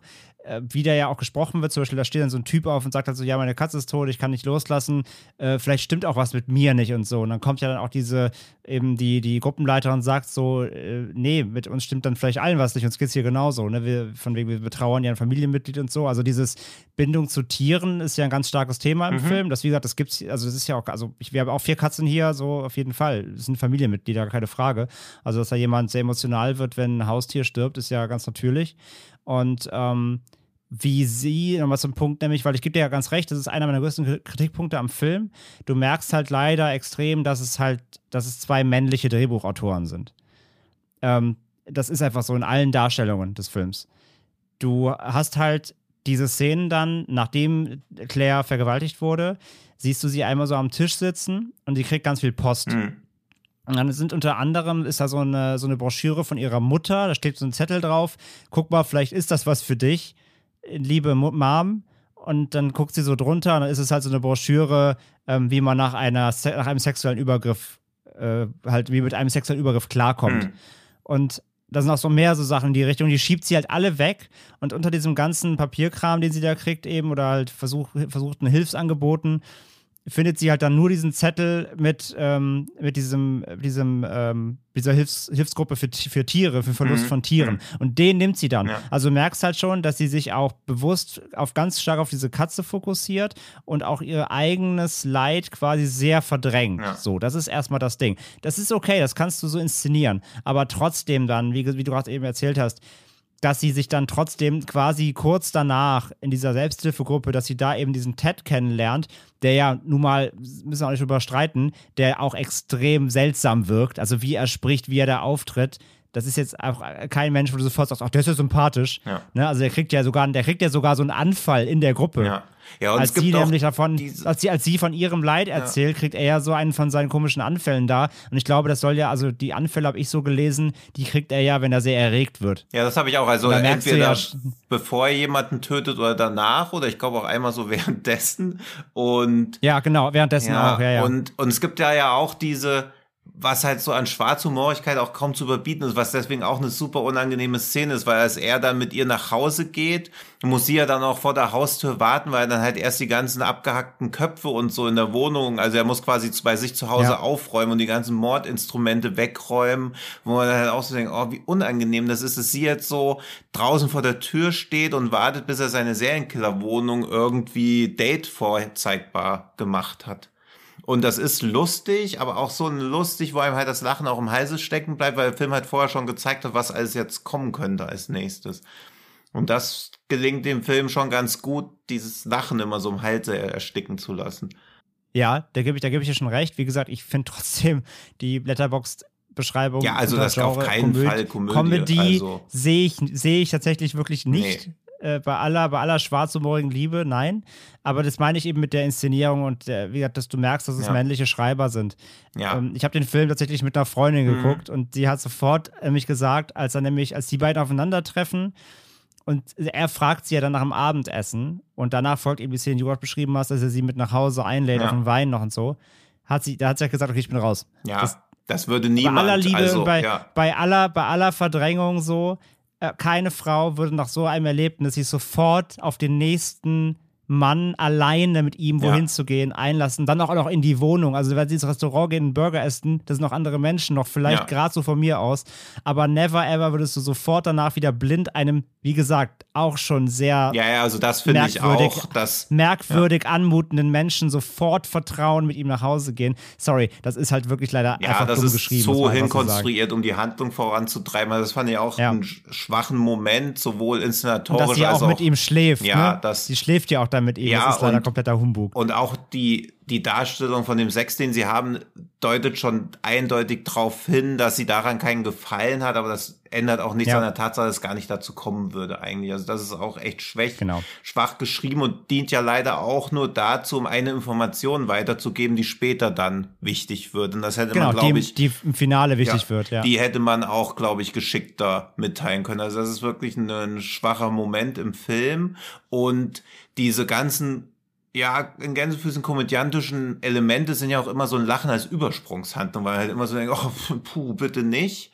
weil der ja. Film ja am Anfang schon noch ja, suggeriert, dass es halt eher noch so ein na, kein Fun-Slasher, weil dafür wirkt der Anfang schon zu hart, aber dass es eher in so eine Satire-Richtung geht, aber auch alle satirischen Genau. Elemente, die der Film hat, sind halt kaum zu ertragen, weil sie sich zum Beispiel dann auch, wo der Film dann nochmal so zum Generalrundumschlag gegen Social Media ausholt, wo sie dann Reaction-Videos auf ihr Vergewaltigungsvideo anschaut, was halt auch nahezu unerträglich ist, weil das dann auch wieder diese ganzen diese ganze Absurdität von React-Videos auf echte Verbrechen wieder und wo man auch merkt, dass die Leute, die sich das anschauen, dann halt auch gucken wollen, also das als Mutprobe, also tatsächlich passiertes Verbrechen, sie als Mutprobe angucken und dann gleichzeitig noch den krassen Dude dabei markieren. Ja, und sie sieht dann quasi, also sie ist aus der Sicht des Opfers, wie die Wahrnehmung des Verbrechens an ihr von anderen irgendwie ins Lächerliche gezogen wird oder ein bisschen als wie so ein Internet-Meme gesehen wird. Und das fand Ja. ich war schon eine der stärksten Szenen des Films.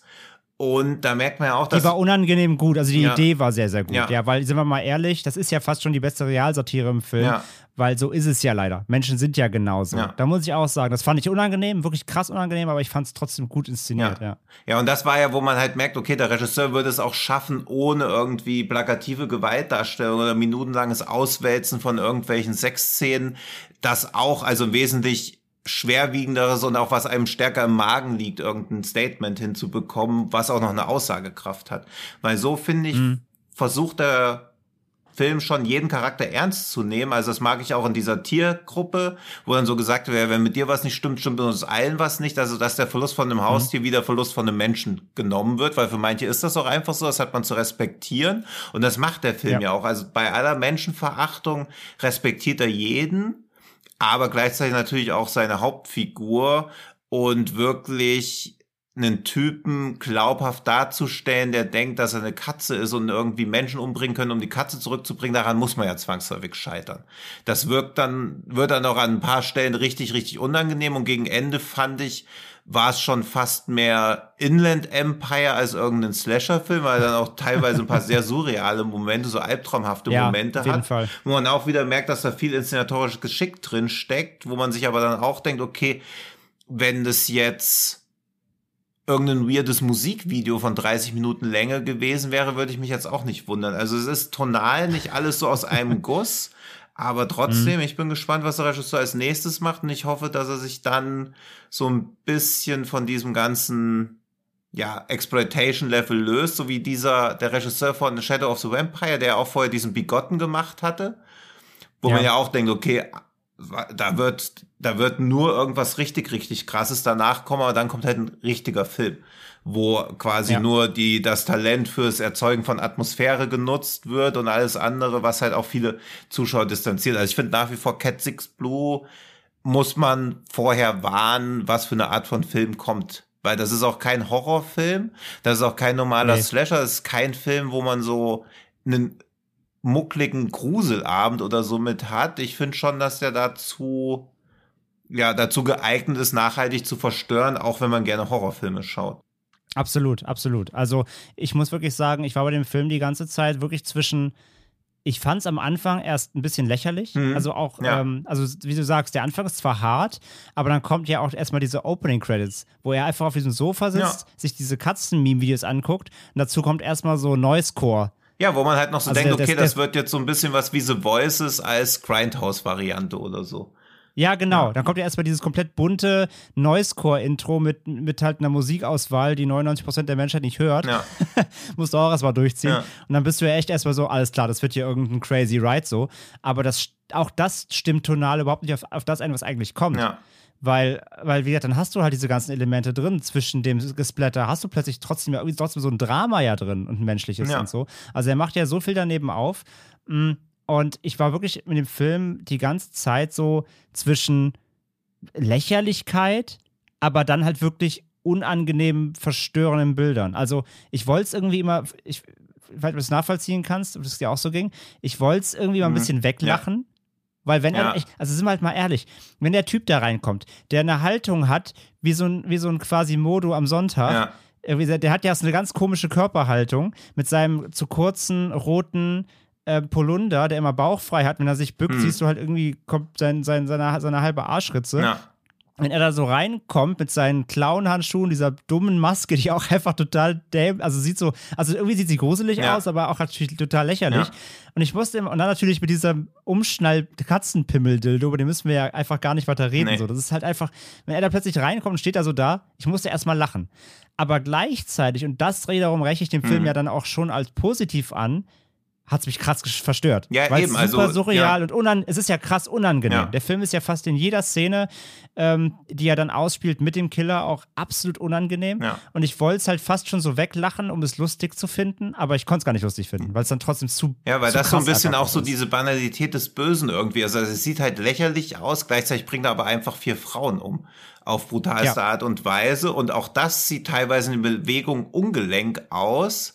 Aber da ist dann jegliche Komik weg, sondern dann wirkt es halt fast schon so, ne, Ja. nicht so uncanny, aber es wirkt dann einfach, also ich find's auch lustig, aber wenn jetzt hier hinter mir jemand reinkommen würde, der eine Katzenmaske aufhat und solche Handschuhe, weiß ich, shit.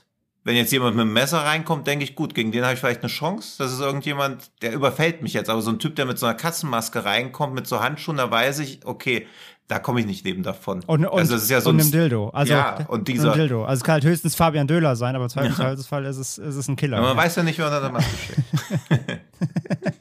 ja, Nee, ich, ich ja. weiß voll, was du meinst. Also- und auch das halt, was du auch eben inszenatorisch meintest. Der Film wechselt inszenatorisch.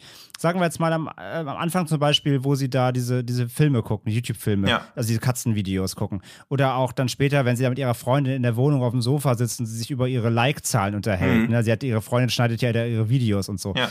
Ähm, da, sieht der, da sieht der Film aus wie irgendein Film, den ich bei Prime irgendwie der allerhintersten Reihe ausgegraben hätte, den ich nie finden sollte. Ja. Und denkst, oh Gott, was ist das denn? Aber dann so Szenen, wie er zum Beispiel dann in diesem Katzenoutfit in diese Dubstep-Disco reingeht. ja, wie gut es aussieht. Plus dann ey. eben- Ja. Wie mega das plötzlich aussieht. Plus dann eben diese Szene, die danach folgt, wo er diese vier Frauen in diesem Hostel tötet, ähm, begleitet von so einer äh, ja, fast schon fröhlichen Popmusik Ja. und er dann in Slow-Motion-Bildern diese Frauen blutigst abmetzelt. Das ist halt rein inszenatorisch, ist das halt eine ganz andere Welt plötzlich. Also der Film, ich verstehe nicht, was, was da passiert. Der, der, der konzentriert sich halt wahrscheinlich wirklich, wie du sagst, mit dem Budget, was er hat, Mhm. was wahrscheinlich sehr gering war, konzentriert er sich sehr stark eben auf die Szenen, die gut wirken müssen. Mhm. Und der Rest ist dann halt gerade so, okay, dass es reicht. Ja. Das fand ich halt so krass. Du bist erst so, ja, okay, das sieht aber irgendwie ganz schön Home-Video aus. Und plötzlich macht er diese Szene auf, dieser Disco-Shots. Ja. Von hinten mir durch diese Massen geht der DJ und bist so, krass, wo kommt denn das plötzlich her? Und das fand ich echt erstaunlich, dass er in den Momenten, wo er wirken muss, plötzlich dann wirklich auch gezeigt hat, was er drauf hat. Ja, und auch diese Szene in diesem Hostel, also das war ja schon so, also wie trist und, äh, und erbarmungslos Ja. das dann auch alles aussah mit diesem Blut an den Wänden. Also da musste ich auch irgendwie, obwohl Filme jetzt nicht von der Tonalität vergleichbar sind, aber ein bisschen an diesen Henry Portrait of a Serial Killer denken, der auch so Ja. eine ähnlich ausweglose und komplett triste und wo ja dann auch damals irgendwie die Zensurbehörde sinngemäß gesagt hat, wir wissen gar nicht, was wir hier schneiden sollen. Also der ganze Film, auch wenn wir alles rausschneiden, ist der Film ja trotzdem noch unerträglich hoffnungslos. Und so ähnlich wirkt halt Cat Sick Blues auf mich auch. Also man könnte da vieles rausnehmen, ohne dass man wirklich einen Verlust hätte, weil man weiß ja nicht, wie lange die einzelnen Szenen gehen würden. Und ja jetzt auch nicht aus Zensur, weil ich es zu hart finde, sondern ich würde manche Sachen wirklich dramaturgisch rausnehmen. Also so 30 Mal auf irgendeinen Kopf einhauen mit irgendeiner Statue. Kannst du machen. Der Hundestatue. Ja, also das kann man machen, aber muss man da vier, fünf Mal hin und her schneiden, weil beim ersten Mal ist es hart und unerträglich. Und beim dritten Mal denkt man ja, okay, jetzt überreizt der Regisseur auch, weil man sich ja trotzdem bewusst, ist, dass man einen Film schaut und dann ja auch immer die Intention des, des Regisseurs plus das, was er jetzt erwartet, was er beim Zuschauer auslöst. Und ich mag es halt nicht, wenn ein Ja. Regisseur mir das Gefühl gibt, dass ich deswegen gekommen bin. Weil ich bin bei so einem Film Wie, nicht wie, deshalb. wie, der, ja. wie, der, wie der Killer in dem Moment, ja. Ja. Weil das ist ja, Ja. die Szene, ne? wo er dann, glaube ich, während des Mordaktes noch selber diese Geilheits-Seizure da irgendwie kriegt. Ja, ja, das ist halt, das ist unnötig ausgewalzt, wie du sagst. Weil man muss ja auch sagen, die, die, die, die Gore-Effekte sind gut. ja. Die sind halt, also es sieht auch nicht, das sieht auch nicht schlecht aus. so. Also die, die, die praktischen Effekte sind halt auch echt gut dafür. Ähm, aber es ist halt wirklich, wie du sagst, es ist halt zu sehr ausgewalzt. Ich, äh, es reicht, ich, ich weiß ja, was er macht. Ja. Also es wird ja schon früh gezeigt, dass es meistens auf die Köpfe abgesehen hat. Also er schneidet ja meistens die Köpfe ab oder so, also trümmert sie. Ja. Und dann zapft er ja das Blut ab, was er, was er gesagt hat, was er braucht. Aber das habe ich ja verstanden. Ja. Aber du musst ja nicht erstmal irgendwie zehn Minuten auf den Kopf eintrümmern. Wie gesagt, mit der Hundestatue, das fand ich halt dann schon wieder in dem Bezug, weil das ja schon wieder Ja, ist fast halt auch wieder so einer dieser Lacher, wo die satirisch. halt im Hals stecken genau, bleiben. die, die Halse stecken bleibt. Aber dann muss, er- muss er ja auch noch mal zwei Minuten mit ansehen, wie dann der zertrümmerte Kopf auf dem Tresen liegt und das Blut da rausläuft, Ja. eben in, seine, in seinen kleinen Eimer. Ja, und das, Also das, das hätte ja eigentlich gereicht. Also entweder diese, und das hätte auch viel mehr Impact gehabt. Also wenn ich quasi schon sehe, was er macht und dann das Ergebnis auch noch sehe, wo ist da der Schockeffekt? Wenn ich aber nur sehe, Ja, ja. dass er einmal zuschlägt und dann sehe ich das Ergebnis und sehe halt, dass er da komplett wieder durchgedreht ist, hätte auch einen viel größeren Impact. Also das verwundert mich dann immer bei Regisseuren, die wissen, wie sie atmosphärisch inszenieren können, wie, dass sie dann so unterschätzen oder überschätzen, wie ihre ganzen krassen Momente dann wirklich rüberkommen.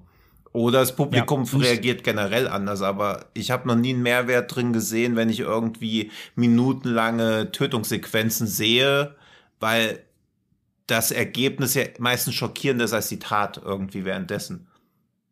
also wenn überhaupt, dann, also sowas kannst du halt auswalzen, wenn du wirklich an so einen Fansblätter drehst. Ja. Also wenn du, ne, diese typischen, auch hier diese Hy- Hypergore-Geschichten hier von der italienischen Crew da, Ja. ähm, das sind ja so Sachen, wo es nur darum geht, ich will jetzt irgendwie ein Effekt-Show-Reel zeigen. Ja. ey, dann splatter halt rum wie die Ja, Sau. eben, aber ich meine, da kann da, ich mir halt auch schon, ein Video von der Effekteschmiede angucken oder so. Also ich bin bei sowas Ja, genau, auch immer echt ich. schnell Ja. gelangweilt, weil ja, ja. ist genau wie eine Sexszene in einem Film. Was erzählt's mir jetzt? Es erzählt halt Genau. ganz selten nur irgendwas.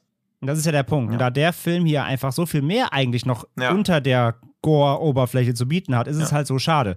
Weil, sind wir halt mal ehrlich, der Film jetzt, wenn der jetzt hier mal rauskommt und dann jetzt, wie gesagt, verspätet, Hm. dann auch in den entsprechenden Fankreisen, sag ich mal, in den, in den Gore-Bauer-Kreisen, würde man so schön Ja. sagen, ähm, äh, seine Runden macht, der kriegt wahrscheinlich noch seinen, seinen, seinen, seinen Status Ja. irgendwie, aber dann ja eigentlich aus den falschen Gründen. Ja, Weil eigentlich eben, könnte ja. er viel mehr, aber, aber er, ist, er ist halt, also das Plakative ist halt alles drin, sodass man ihn wahrscheinlich nachher eh nur darauf reduzieren wird, obwohl er mehr sein könnte. Ja, und das ist halt so eigentlich schade, weil er hat eine gute Grundstory mit dem Killer, die gut ausgespielt wird, schauspielerisch gut, diese ganze Social Media Kritik ist super gut, auch dass, dass dann irgendwelche Teenager vor ihrem Haus sind und die Stelle fotografieren, wo die Katze halt gestorben ist, um das bei Instagram zu das ist posten. krass, das ist halt auch super unangenehm, aber das ist ja auch was, was passieren würde. Und das ist ja auch das, was wir indirekt eben Forever Purge angekreidet haben, dass er diese ganzen ekelhaften popkulturellen äh, Nebenwirkungen irgendwie komplett außen vor lässt. Aber natürlich wäre das so. ja. Also wenn jetzt, keine Ahnung, wer hat ein berühmtes Haustier? Keine Ahnung, wenn die Hunde von Rudolf Mooshammer oder so irgendwann getötet worden wären von irgendeinem verrückten Fan, wären natürlich Leute hingegangen, hätten das in der Bildzeitung wäre es auf Seite 1 gewesen. Hier sind die Hunde gestorben mit so einem Blutfleck. Also es würde halt einfach passieren und das finde ich Hm. gut, auch wieder in Gänsefüßchen, dass der Film das halt auch macht, weil er auch da nicht zurückscheut und nicht sagt, ja, okay, Menschen sind nicht so böse, doch sind sie. Oder so zynisch, so gedankenlos. Und das finde ich halt dann wesentlich härter und das, das macht mich ja nachhaltiger auch fertiger, wenn sowas zu sehen, als wenn ich halt sehen muss, wie irgendein Pappkopf zermatscht wird. Ja, absolut. Und das kombiniert eben, wie gesagt, mit dem doch sehr male-gaze Drehbuch, muss man leider Ja. sagen, einfach. Ähm, da hätte man einfach noch, noch viel feinfühliger rangehen müssen, weil Ja. die Grundthematik leider wieder auf einer Vergewaltigung basiert und die ist halt einfach aus der falschen Perspektive einfach wieder erzählt. Das, das Problem äh, haben viele Genrefilme, Ja. die damit arbeiten. Leider, muss man Ja, sagen. und- ähm, da- das hätte auch besser funktionieren. Viel besser Ja, und die wirkt halt können. auch leider dadurch sadistisch, dass sie ja nicht mal schwierige Formulierung, aber sie ist ja nicht mal von der Handlung her notwendig, weil die Katze Mhm. ja schon getötet wurde. Also es ist ja quasi Ja. nur, sie wird doppelt, doppelt, doppelt gestraft. ja, doppelt Ja. gestraft oder doppelt passiert ihr ein Unglück. Und das eine wäre gar nicht notwendig gewesen, weil diese Vergewaltigung spielt halt auch nie wieder eine Rolle, weil sie sich auch gar nicht so verhält. Also das ist halt dumm. Nee, das eins, also die, größte Rolle, die es dann hat, ist tatsächlich ja mit diesem, diesen Reaction-Videos. Genau, aber auch da wäre halt das mit der Katze oder so. Also das hätte man auch smarter irgendwie hindrehen Genau, können. und wie gesagt, die, die Szene ist im Endeffekt, so wie sie ist, zwar gut Ja. als sozialer, kritischer Kommentar, aber sie hätte sich auch komplett auf den ganzen Strang weglassen können. Ja. Hätte, der Film, hätte der Film auch nicht aber da verfehlt, macht der genau. Film halt Ja, auch wieder also zu viel auf. Also das wäre halt in so einem Film wie Cam oder so, der auf Netflix lief, auch mit diesem Cam Girl, dass sie dann Mhm, quasi ja. auch noch so eine Außenhaltung, weil da und auch das finde ich irgendwie auch wieder sympathisch, dass jemand in seinem Debütfilm sich ambitioniert völlig verhebt und mehrere Themen unterbringen will und denkt, er kann das auch noch irgendwie vernünftig miteinander kombinieren, ist ja wieder schwer sympathisch, passiert aber leider auch zu oft, dass so Filme mhm. sich komplett verheben, weil die letzte halbe Stunde wird ja auch mal ein komplett anderes Fass aufgemacht. Also zu viel gewollt, aber über große Teile durchaus echt beachtlich. Fällt mir halt echt schwer für so einen Film eine Empfehlung auszusprechen, aber ich glaube, wir haben jetzt auch genug gewarnt und wer Interesse daran hat, sich einen relativ experimentellen, über weite Strecken gelungenen Sicko anzuschauen, go for it. Also wie gesagt, ich glaube, das war wirklich, das ist, das ist, glaube ich, der, der, mei der meiste Genre, Genre, Genre-Film, den wir bisher fast hatten. Ja. So. Also wirklich so ähm, absolut unterm Radar und verdient halt jeden, ähm, ja, jeden, jeden, jede Genrebegrifflichkeit. Aber eben, ja, Empfehlung ist halt schwierig. Es ist wirklich, es klingt immer so blöd plakativ, aber das muss, da muss man schon wissen, auf was man sich einlässt und das abkönnen wird. Er ist wirklich verstörend. Er, er hat drastische Bilder, er hat extreme Gewalt. Und ähm, ja, und jetzt sind wir auch wieder in diesem anschauen. komischen Sumpf drin, dass alles, was man sagt, um den Film besser einschätzbar zu machen, wieder wie eine Empfehlung wirkt, weil ja, was ja, guckt man am ehesten in Film, vor dem gewarnt wird? Aber das ist ja nicht so eine Warnung, ja, dass er unerträglich hart ist oder so, sondern es ist halt eine unangenehme Drastik, die ihn auch irgendwie als Unterhaltungsfilm schwer macht. Also ich würde schon sagen, es ist schon eher ein experimenteller Versuch, das Innenleben von einem Serienkiller fühlbar zu machen, wo er ja natürlich nur scheitern kann. Genau, und ich meine, sind wir auch mal ehrlich, in anderen, in anderen Filmen loben wir irgendwie Gore und ja. ne, freuen uns übers Blätter und hier bist du wieder vorsichtig, aber hart. Es ist halt immer ja, die Qualität des Films. Und auf jeden Fall, das ist, also was, was es halt auf keinen Fall ist, ist halt ein Spaßfilm. So. Es ist halt kein Fansblätter, es ist, es ist wirklich drastisch so. Es ist ein düsterer, es ist ein gritty Film, es ist ein, es ist ein trauriger Film. So, das, das ist das, worauf man sich hier einlässt. So. Und hier ab 6 ähm, ab 6. August über Bush Media, Blu-ray Mediabook, Spio JK Freigabe. Das heißt, werdet ihr über Amazon und Co. nicht bestellen können, müsst ihr euren Händler des Vertrauens fragen, wo ihr auch sonst euren Sicko-Stuff herkriegt. So, das war Catstick Blues mit, also das, äh, ich glaube, so, ich glaube, so äh, versucht, äh, Kegel, in Kegelform um einen Film rumzuschiffen, ja. haben wir noch nie versucht. Nee. nicht, nicht einfach zu besprechen, aber ich glaube, wir sind dem irgendwie gerecht ja. geworden. Ja, und er ist uns ja einfach auch so reingerutscht. Wir haben halt geschaut, was so kommt. Ich fand das Cover gut. Und ja, also schon noch immer strange. Also da können wir auch eine separate Sendung, deswegen habe ich es ganz kurz, aber auch strange, wie so ein Film erstens unter dem Radar läuft, dann zweitens ganz normal einfach so released wird, weil mit ja. so einem Release macht man sich, glaube ich, auch keine Freunde, weil das einfach als so eine spontane Mitnahme im Mediamarkt für einen lustigen Abend zu Hause, puh, weil das Marketing natürlich ja, auch nicht ansatzweise auf das schließen lässt, was einen erwartet. Nee, total, aber deswegen meine ich ja eben. Ja, ja, also, also Spio JK steht, steht, steht, Spio JK steht ja aber auch nicht im Mediamarkt. Ah ja, okay, stimmt. Also ja, das, ne, das ist ja schon wieder so die Vorstufe. Also er ist nicht, der ist, ist quasi die Indizierung ist damit verhindert. Die Indizierung ist damit, verhindert, ist damit verhindert worden, ne, aber er ist natürlich trotzdem quasi, er wird behandelt fast wie ein indizierter ja, Film stimmt. damit. Aber okay. darf, er darf verkauft werden, aber nur ja, eben, okay, wenn man gut, weiß, dann, herkriegt, wenn so, ne? nur Leute oder mutmaßlich Leute kaufen, die wissen, worauf sich einlassen, finde ich es okay, aber. Genau. Ja. Und dafür muss man ja auch sagen, muss ich ja, also das Mediabook, nur mal kurz als Lob auch, hat ein fantastisches Cover, ja. schön gezeichnet, ähm, mit einer sehr, ja, auch einprägsamen Szene, will ich sagen, mal im Film. Mhm. Ähm, versprüht aber überhaupt nicht den Charme des Films. Ja. Also, wenn man nur das Cover sieht, kann man auch null ablesen, worum der Film geht. Ja. Und da muss ich wiederum Bush Media wirklich mal loben, weil ganz mal im Ernst, den Film den kannst du halt ganz easy ja wirklich wie eine ganz spezifische Zielgruppe vermarkten, ja. die halt irgendwie den Serben und Co. halt abfeiern und sowas. Da bist du eigentlich genau schon mal richtig. Nur rein für den Gorge halt einfach mal ja. oder für die, für die Härte. Und da hättest du ein deutlich plakativeres Cover wählen können, damit du auf der sicheren Seite ja. bist, dass diese Zielgruppe deinen Film kauft. Haben sie nicht gemacht, muss ich, muss ich mal loben. Das ja. finde ich wirklich gut. Dann auch noch 18-seitiges Booklet dazu, was wir leider noch nicht gesehen haben, weil der Film ja noch nicht, also nicht lesen konnten. Aber ich gehe mal davon aus, dass ja. es halt auch den Film gerecht wird und auch versucht, die vielen Facetten zu beleuchten. Und dass zu so einem Film überhaupt was niedergeschrieben wird, ist ja auch wieder alles andere als selbstverständlich. Dass also sich der Aufwand auch, gemacht dass das wird. stark ist von ja. Bush Media, ja. Ja, und das, also das, das, das interessiert mich auch wirklich tatsächlich mal, dieses, dieses Ich würde es auch super gerne, weil ich halt auch echt wissen möchte, was drinsteht. Also ob sie viel auf die Entstehungsgeschichte oder ob sie versuchen, einzelne Sachen zu erzählen oder zu erklären. Ja. Aber wenn da irgendwie Hintergrundgeschichte zur Machart drin sind, würde ich das gerne tatsächlich wirklich mich interessieren. Ja, ja, tatsächlich, ja. So. Von daher sp spannend. Ja, so, dann. In dem Sinne hätten wir drei Filme abgehakt. Ja. Und ja, wir haben ja natürlich noch unsere Kategorien und aber da Daniel natürlich heute jetzt nicht dabei ist, so, ist werden wir heute.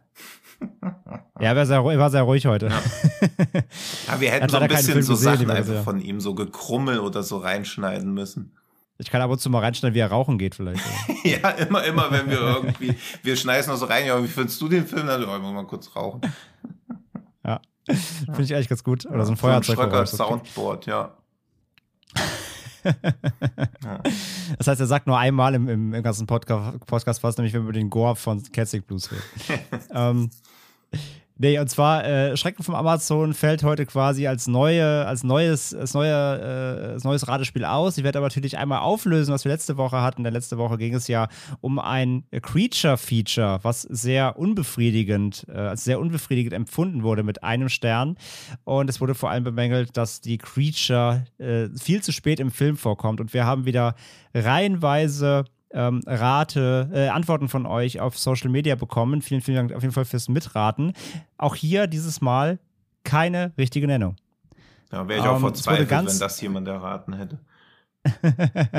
es, wurde, es wurde ganz oft genannt, äh, so Dinge wie, ich glaube, Cloverfield war dabei, The, The Descent war dabei, mh, Godzilla war tatsächlich dabei, also der 216er, ne, äh, wo man so ein bisschen Godzilla, ähm, da dachte man sich schon, ah ja, wenn es um wenig Creature geht und so, aber alles, alles falsch leider.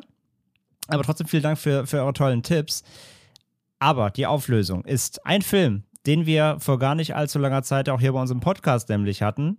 Denn diese Kritik richtete sich an den Film Super Deep, den russischen Film im Höllenloch. Da hatte jemand ein astreines Creature-Feature erwartet mit schimmligen Menschen, wie ihr euch erinnert. Da warst du ja, Tino, und auch Daniel. Da wusstet ihr ja so gar nicht, wie das einzuordnen ist. Schimmlige Menschen. Ähm, denn es wurde ganz klar, es, äh, damit waren gemeint diese äh, Pilz, dieser Pilzbefall, der da herrschte im Film bei den Opfern. Ja, das wurde hier mit schimmligen Menschen gemeint. Also ist es, ist es super deep gewesen. Äh, ja, leider niemand richtig geraten, auch ihr nicht. Das heißt, ich bin schon wieder dran. Ich merke schon, ähm, vielleicht sollte ich dann doch mal vielleicht mehr Tipps geben das nächste Mal, Ja. damit ich auch mal das Zepter hier abgeben darf. Jedenfalls, nächste Schrecken vom Amazon machen wir dann nächste Woche, wenn Daniel auch wieder da ist. Mhm. Äh, heute gibt es dafür nämlich was anderes, denn wir haben ja noch eine andere Kategorie, andere Kategorie. Und tatsächlich, es gab mal wieder was und deswegen kommen wir jetzt zu. Gesichtsbücher des Todes. Und ich habe mal wieder was gefunden tatsächlich. Äh, jemand hat sich erbarmt. In unserer aller Lieblings-Facebook-Gruppe endlich mal wieder was zu schreiben. Und es ist kein Rätsel. Es ist diesmal es ist kein Rätsel, ihr müsst nichts machen, keine Hausaufgaben für euch, aber es war für mich schon Grund genug, Einfach es nur nur mal zurücklehnen und vorzulesen. genießen. Ich fand es wirklich, also es war wieder so Gold. Ähm, also folgendes. Es wurde gefragt, beziehungsweise es folgendes Posting wurde in dieser Gruppe getätigt. Hey Leute, Totenkopf-Smiley. Wichtig übrigens. Totenkopf-Smiley ist immer gang und gäbe in Horrorfilmgruppen. Ich bin Fan von Hostel und Saw. Ich liebe die Wrong Turn-Reihe. Ich will aber nicht ständig dasselbe gucken. Ja, gut, ich meine, bei, bei acht Wrong Turn-Filmen muss man natürlich, äh, dauert halt, ne? Und bei allen Saw-Filmen. Also, wenn man die immer im Loop guckt, alle Hostels, alle Saws und alle, alle ähm, Wrong Turns, dann bist du ja gut beschäftigt. Mega. Wochenende. ja, eher mega Woche fast schon. ähm, weiter geht's. Ich will Filme, die richtig heftig sind. Und vor allem, wo die Kamera direkt draufgehalten wird, wenn, jeder, wenn jemandem was abgeschnitten wird. Sowas wird selbst in den Uncuts ja kaum noch gezeigt. Alles ist so dermaßen lahm.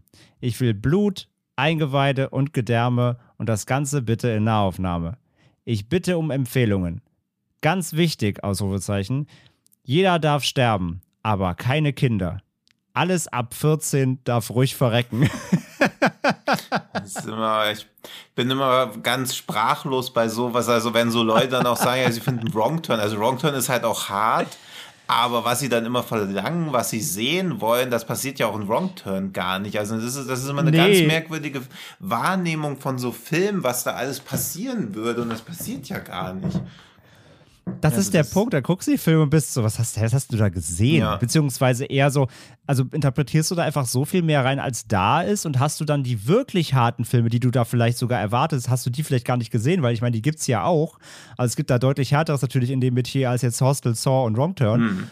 Ähm, also das verstehe ich, es bin ich ganz bei dir. Ich verstehe die Wahrnehmung nicht. Ja, ich was sehen die Leute immer mehr den Filmen, als da ist irgendwie? Interpretieren sie im Kopfkino noch viel mehr rein? Ja, ich glaube schon, damit Also- sich diese 90 Minuten Zeitverschwendung wenigstens halbwegs, wird der Film sich dann nachträglich noch so hochgechest.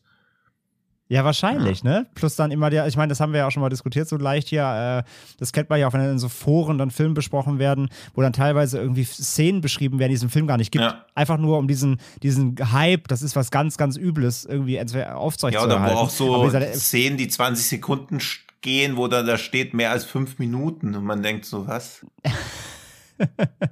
ja, ich, der, letzte, der, letzte, der letzte Satz habe ich gebrochen hier. Alles ab 14 Ja, darf ja, ruhig verrecken. das- Das, ist, das hat mich komplett fertig gemacht. Ich muss aber sagen, natürlich, also wer immer, also wer, falls, falls zufällig, kann ja aber passieren, wirklich, falls du, der oder diejenige, das geschrieben hat, doch mal diesen Podcast hier hören solltet, guck dir halt mal vielleicht Catstick Blues an. Und falls du diesen Äh, du- wenn Podcast du- nicht hörst, warum nicht? Auch das kannst du mal wenn du, bitte wenn, du, beantworten. wenn du alles, wenn du alles in dem Film rauslässt, was irgendwie noch hal- tatsächlich halbwegs sehr smart ist und sogar eine Erzählung hat, dann kriegst du ja quasi genau das, was du eigentlich willst, Ja. weil das, das ist ja quasi drin. Aber ich äh, mal ganz im Ernst, ne? also Menschen, die so ein Posting verfassen, das, also damit kann, also da muss, da muss Bush Media ja rein. Dann haben sie alle Ja. Mediabooks verkauft in drei Tagen. ja. Ja, aber das Ja, auch immer, das das sind halt auch immer irgendwie, also die Definition von Horror ist eh auch immer schwammiger, aber es hat ja auch mit Horrorfilmen nichts mehr zu tun. Also dass dieses Gore immer automatisch Horror sein soll, ich raff's null. Also. Nee, das stimmt schon. Da, kann, da kannst du dir halt auch eben dann Face of Death oder so Ja, reinziehen. eben. Da. Ja, gut. Aber da kommt ja bald ein Remake, dann sind auch Ja, die wieder juhu. bedient und dann. Da freue ich mich. Ja, auf den Podcast freue ich mich jetzt schon. Ja, nee, da, da werde ich keinen. Das war das einzige Mal, dass ich zu dem Thema irgendwas, auch nur ansatzweise, das, das ist eine Sache, die muss man einfach totschweigen. Die muss man über sich Genauso lassen, wie, wo Schröckert eigentlich ist. Ja, damit wären wir am Ende der heutigen Folge, Ja. würde ich sagen. Wir haben, wir haben genug um den heißen Brei rumgetanzt heute. Das stimmt. Ähm, Und das dauert ja. auch erstaunlicherweise genauso lange, als ob Schröckert dabei wäre. Wobei wir wahrscheinlich weniger Ja. um den heißen Brei getanzt hätten, wenn wir immer den Ball an noch jemanden hätten abgeben können. Aber nächste Woche ist Schröckert ja wieder da. Das bedeutet, der Podcast wird Stunden. wieder 20 Prozent besser. ja, wir müssen wirklich mal überlegen, jetzt, was bedeutet das? Wir, wenn wir fast genauso Ja. lange brauchen wie zu dritt, das heißt, wirklich labern wir sonst zu viel? Ist, ist Daniel der Punkt, ist Daniel der Part, der schnell auf den Punkt kommt, präzise und wir schwafeln Ja, zu das viel? weiß Oder was, ich nicht. Heißt Dazu das müssen jetzt? wir ihn, glaube ich, dann auch mal, müssen wir mal in Klausur gehen. Aber ich meine, es war jetzt auch echt schwierig bei, bei Ketzig Blues. Ja, Also man, also man will ja, man will ja, man will ja alle Facetten abdecken, damit da keiner Ja. meckern kann oder beziehungsweise uns irgendwas nachsagen kann. Und ich ja, weiß auch schon wieder, was, was Schröckert halt sagen würde. Da wäre ich auch gerne dabei gewesen. Weil wir mussten auch, also was ihr nicht wisst als Zuhörer, dass wir ja eigentlich schon seit fast sechs oder sieben Monaten Schröckerts einwöchige Abwesenheit planen, weil bei allen Filmen, die wir derzeit besprechen wollen, hat er gesagt, er möchte aber auch gern dabei sein. Deswegen freuen wir uns sehr, dass uns die Gnade erwiesen hat, dass wir wenigstens über das Forever Purge sprechen durften, weil über andere Filme durften wir nicht sprechen. Und welche das sind, hört ihr ja dann nächste Woche. Weil da wollte Daniel dabei sein. Ja, also wir waren kurz davor, eine separate WhatsApp-Gruppe aufzumachen. Ja. Ähm, einfach nur äh, mit uns beiden, damit wir das Ja. umschiffen können, dass er bei jedem Film, den wir vorschlagen, äh, reingerätscht und sagt, nee, da will ich auch drüber reden. Ja.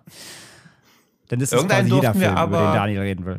Irgendeinen durften wir, den wollte er nur gucken und nicht drüber sprechen. War das Ketzig bloß? Also irgendwas war glaub, so, wo man so dachte, ah, okay, da, das ist ja. Ich glaube, das genau. war, ich glaube, das war Catstick Blues. Er meinte, er hat ihn auf der Watchlist, aber muss jetzt nicht drüber Ja, reden. okay. Aber ich glaube, wenn er ihn gesehen hat, dann wird er wahrscheinlich sehr viel Redepotenzial haben. Ja, Von daher, das machen wir einfach dann nächste Woche vor dem Podcast. da gibt's noch mal, da gibt's einfach eine Bonusfolge. Nur noch mal Daniel alleine zu Catstick Blues, zwei Stunden. Ja, genau. Audiokommentar. Audiokommentar, Ja. genau. Okay, gut. Na gut. So, Ich würde sagen, wir haben es für heute. Wir machen Schicht im Schacht. Wie immer ähm, bedanken wir uns natürlich fürs Zuhören, ihr Lieben da draußen, fürs Abonnieren. Äh, folgt uns auf Social Media, Instagram, Twitter, ähm, Genre geschehen und abonniert uns bei Spotify. Wenn ihr über iTunes hört, lasst gerne eine Bewertung da, Sternebewertung, aber natürlich auch gerne was Schriftliches, hilft uns da sichtbarer zu bleiben. Kleine Kritik von euch, äh, immer gern gesehen, wie immer nur positiv, klar. Ansonsten erreicht ihr uns, wie gesagt, über Social Media auch. Macht gerne natürlich wieder bei allen äh, Ratespielen mit. Die haben wir heute ja gar nicht, aber für, für nächstes Mal könnt ihr euch ja schon mal darauf vorbereiten. Ihr könnt ja einfach nur Lösungen schreiben. Es muss ja nicht immer ein Spiel dazu geben. Schreibt uns einfach nur Lösungen. Genau. Schickt uns einfach Namen. Nee, aber ihr schickt uns ja auch Ja. sehr viele Vorschläge, wie gesagt, was wir mal besprechen sollen. Das sammeln Ja. wir alles. Also es sind ja auch sehr viele Klassiker und so dabei. Ähm, das ein oder andere, also meist, meiste kennt zumindest mindestens mal einer von uns, aber vieles auch dabei, ähm, was wir jetzt noch nicht so auf dem Radar hatten. Schauen wir uns alles an. Also wir äh, sammeln das gerade und werden sicherlich vieles davon dann immer wieder mal reinnehmen. Also wir haben ja gesagt, so immer so zwei aktuelle Filme plus dann mal so ein ähm, ja, irgendein Klassiker rein oder irgendwas, irgendwie, was noch unterm Radar lief. Das passt, glaube ich, ganz gut. Also schickt uns das gerne, das geht nicht verloren. Wir sammeln das und dann kommt das auch nach und nach sicherlich dann hier vor. Und ansonsten sagen wir dann einfach Danke und wir hören uns natürlich dann wieder mit Daniel nächste Woche Montag hier bei Fred Carpet und überall, wo es Podcasts gibt. Tschüss. Bis dahin, macht's gut. Ciao. Ciao.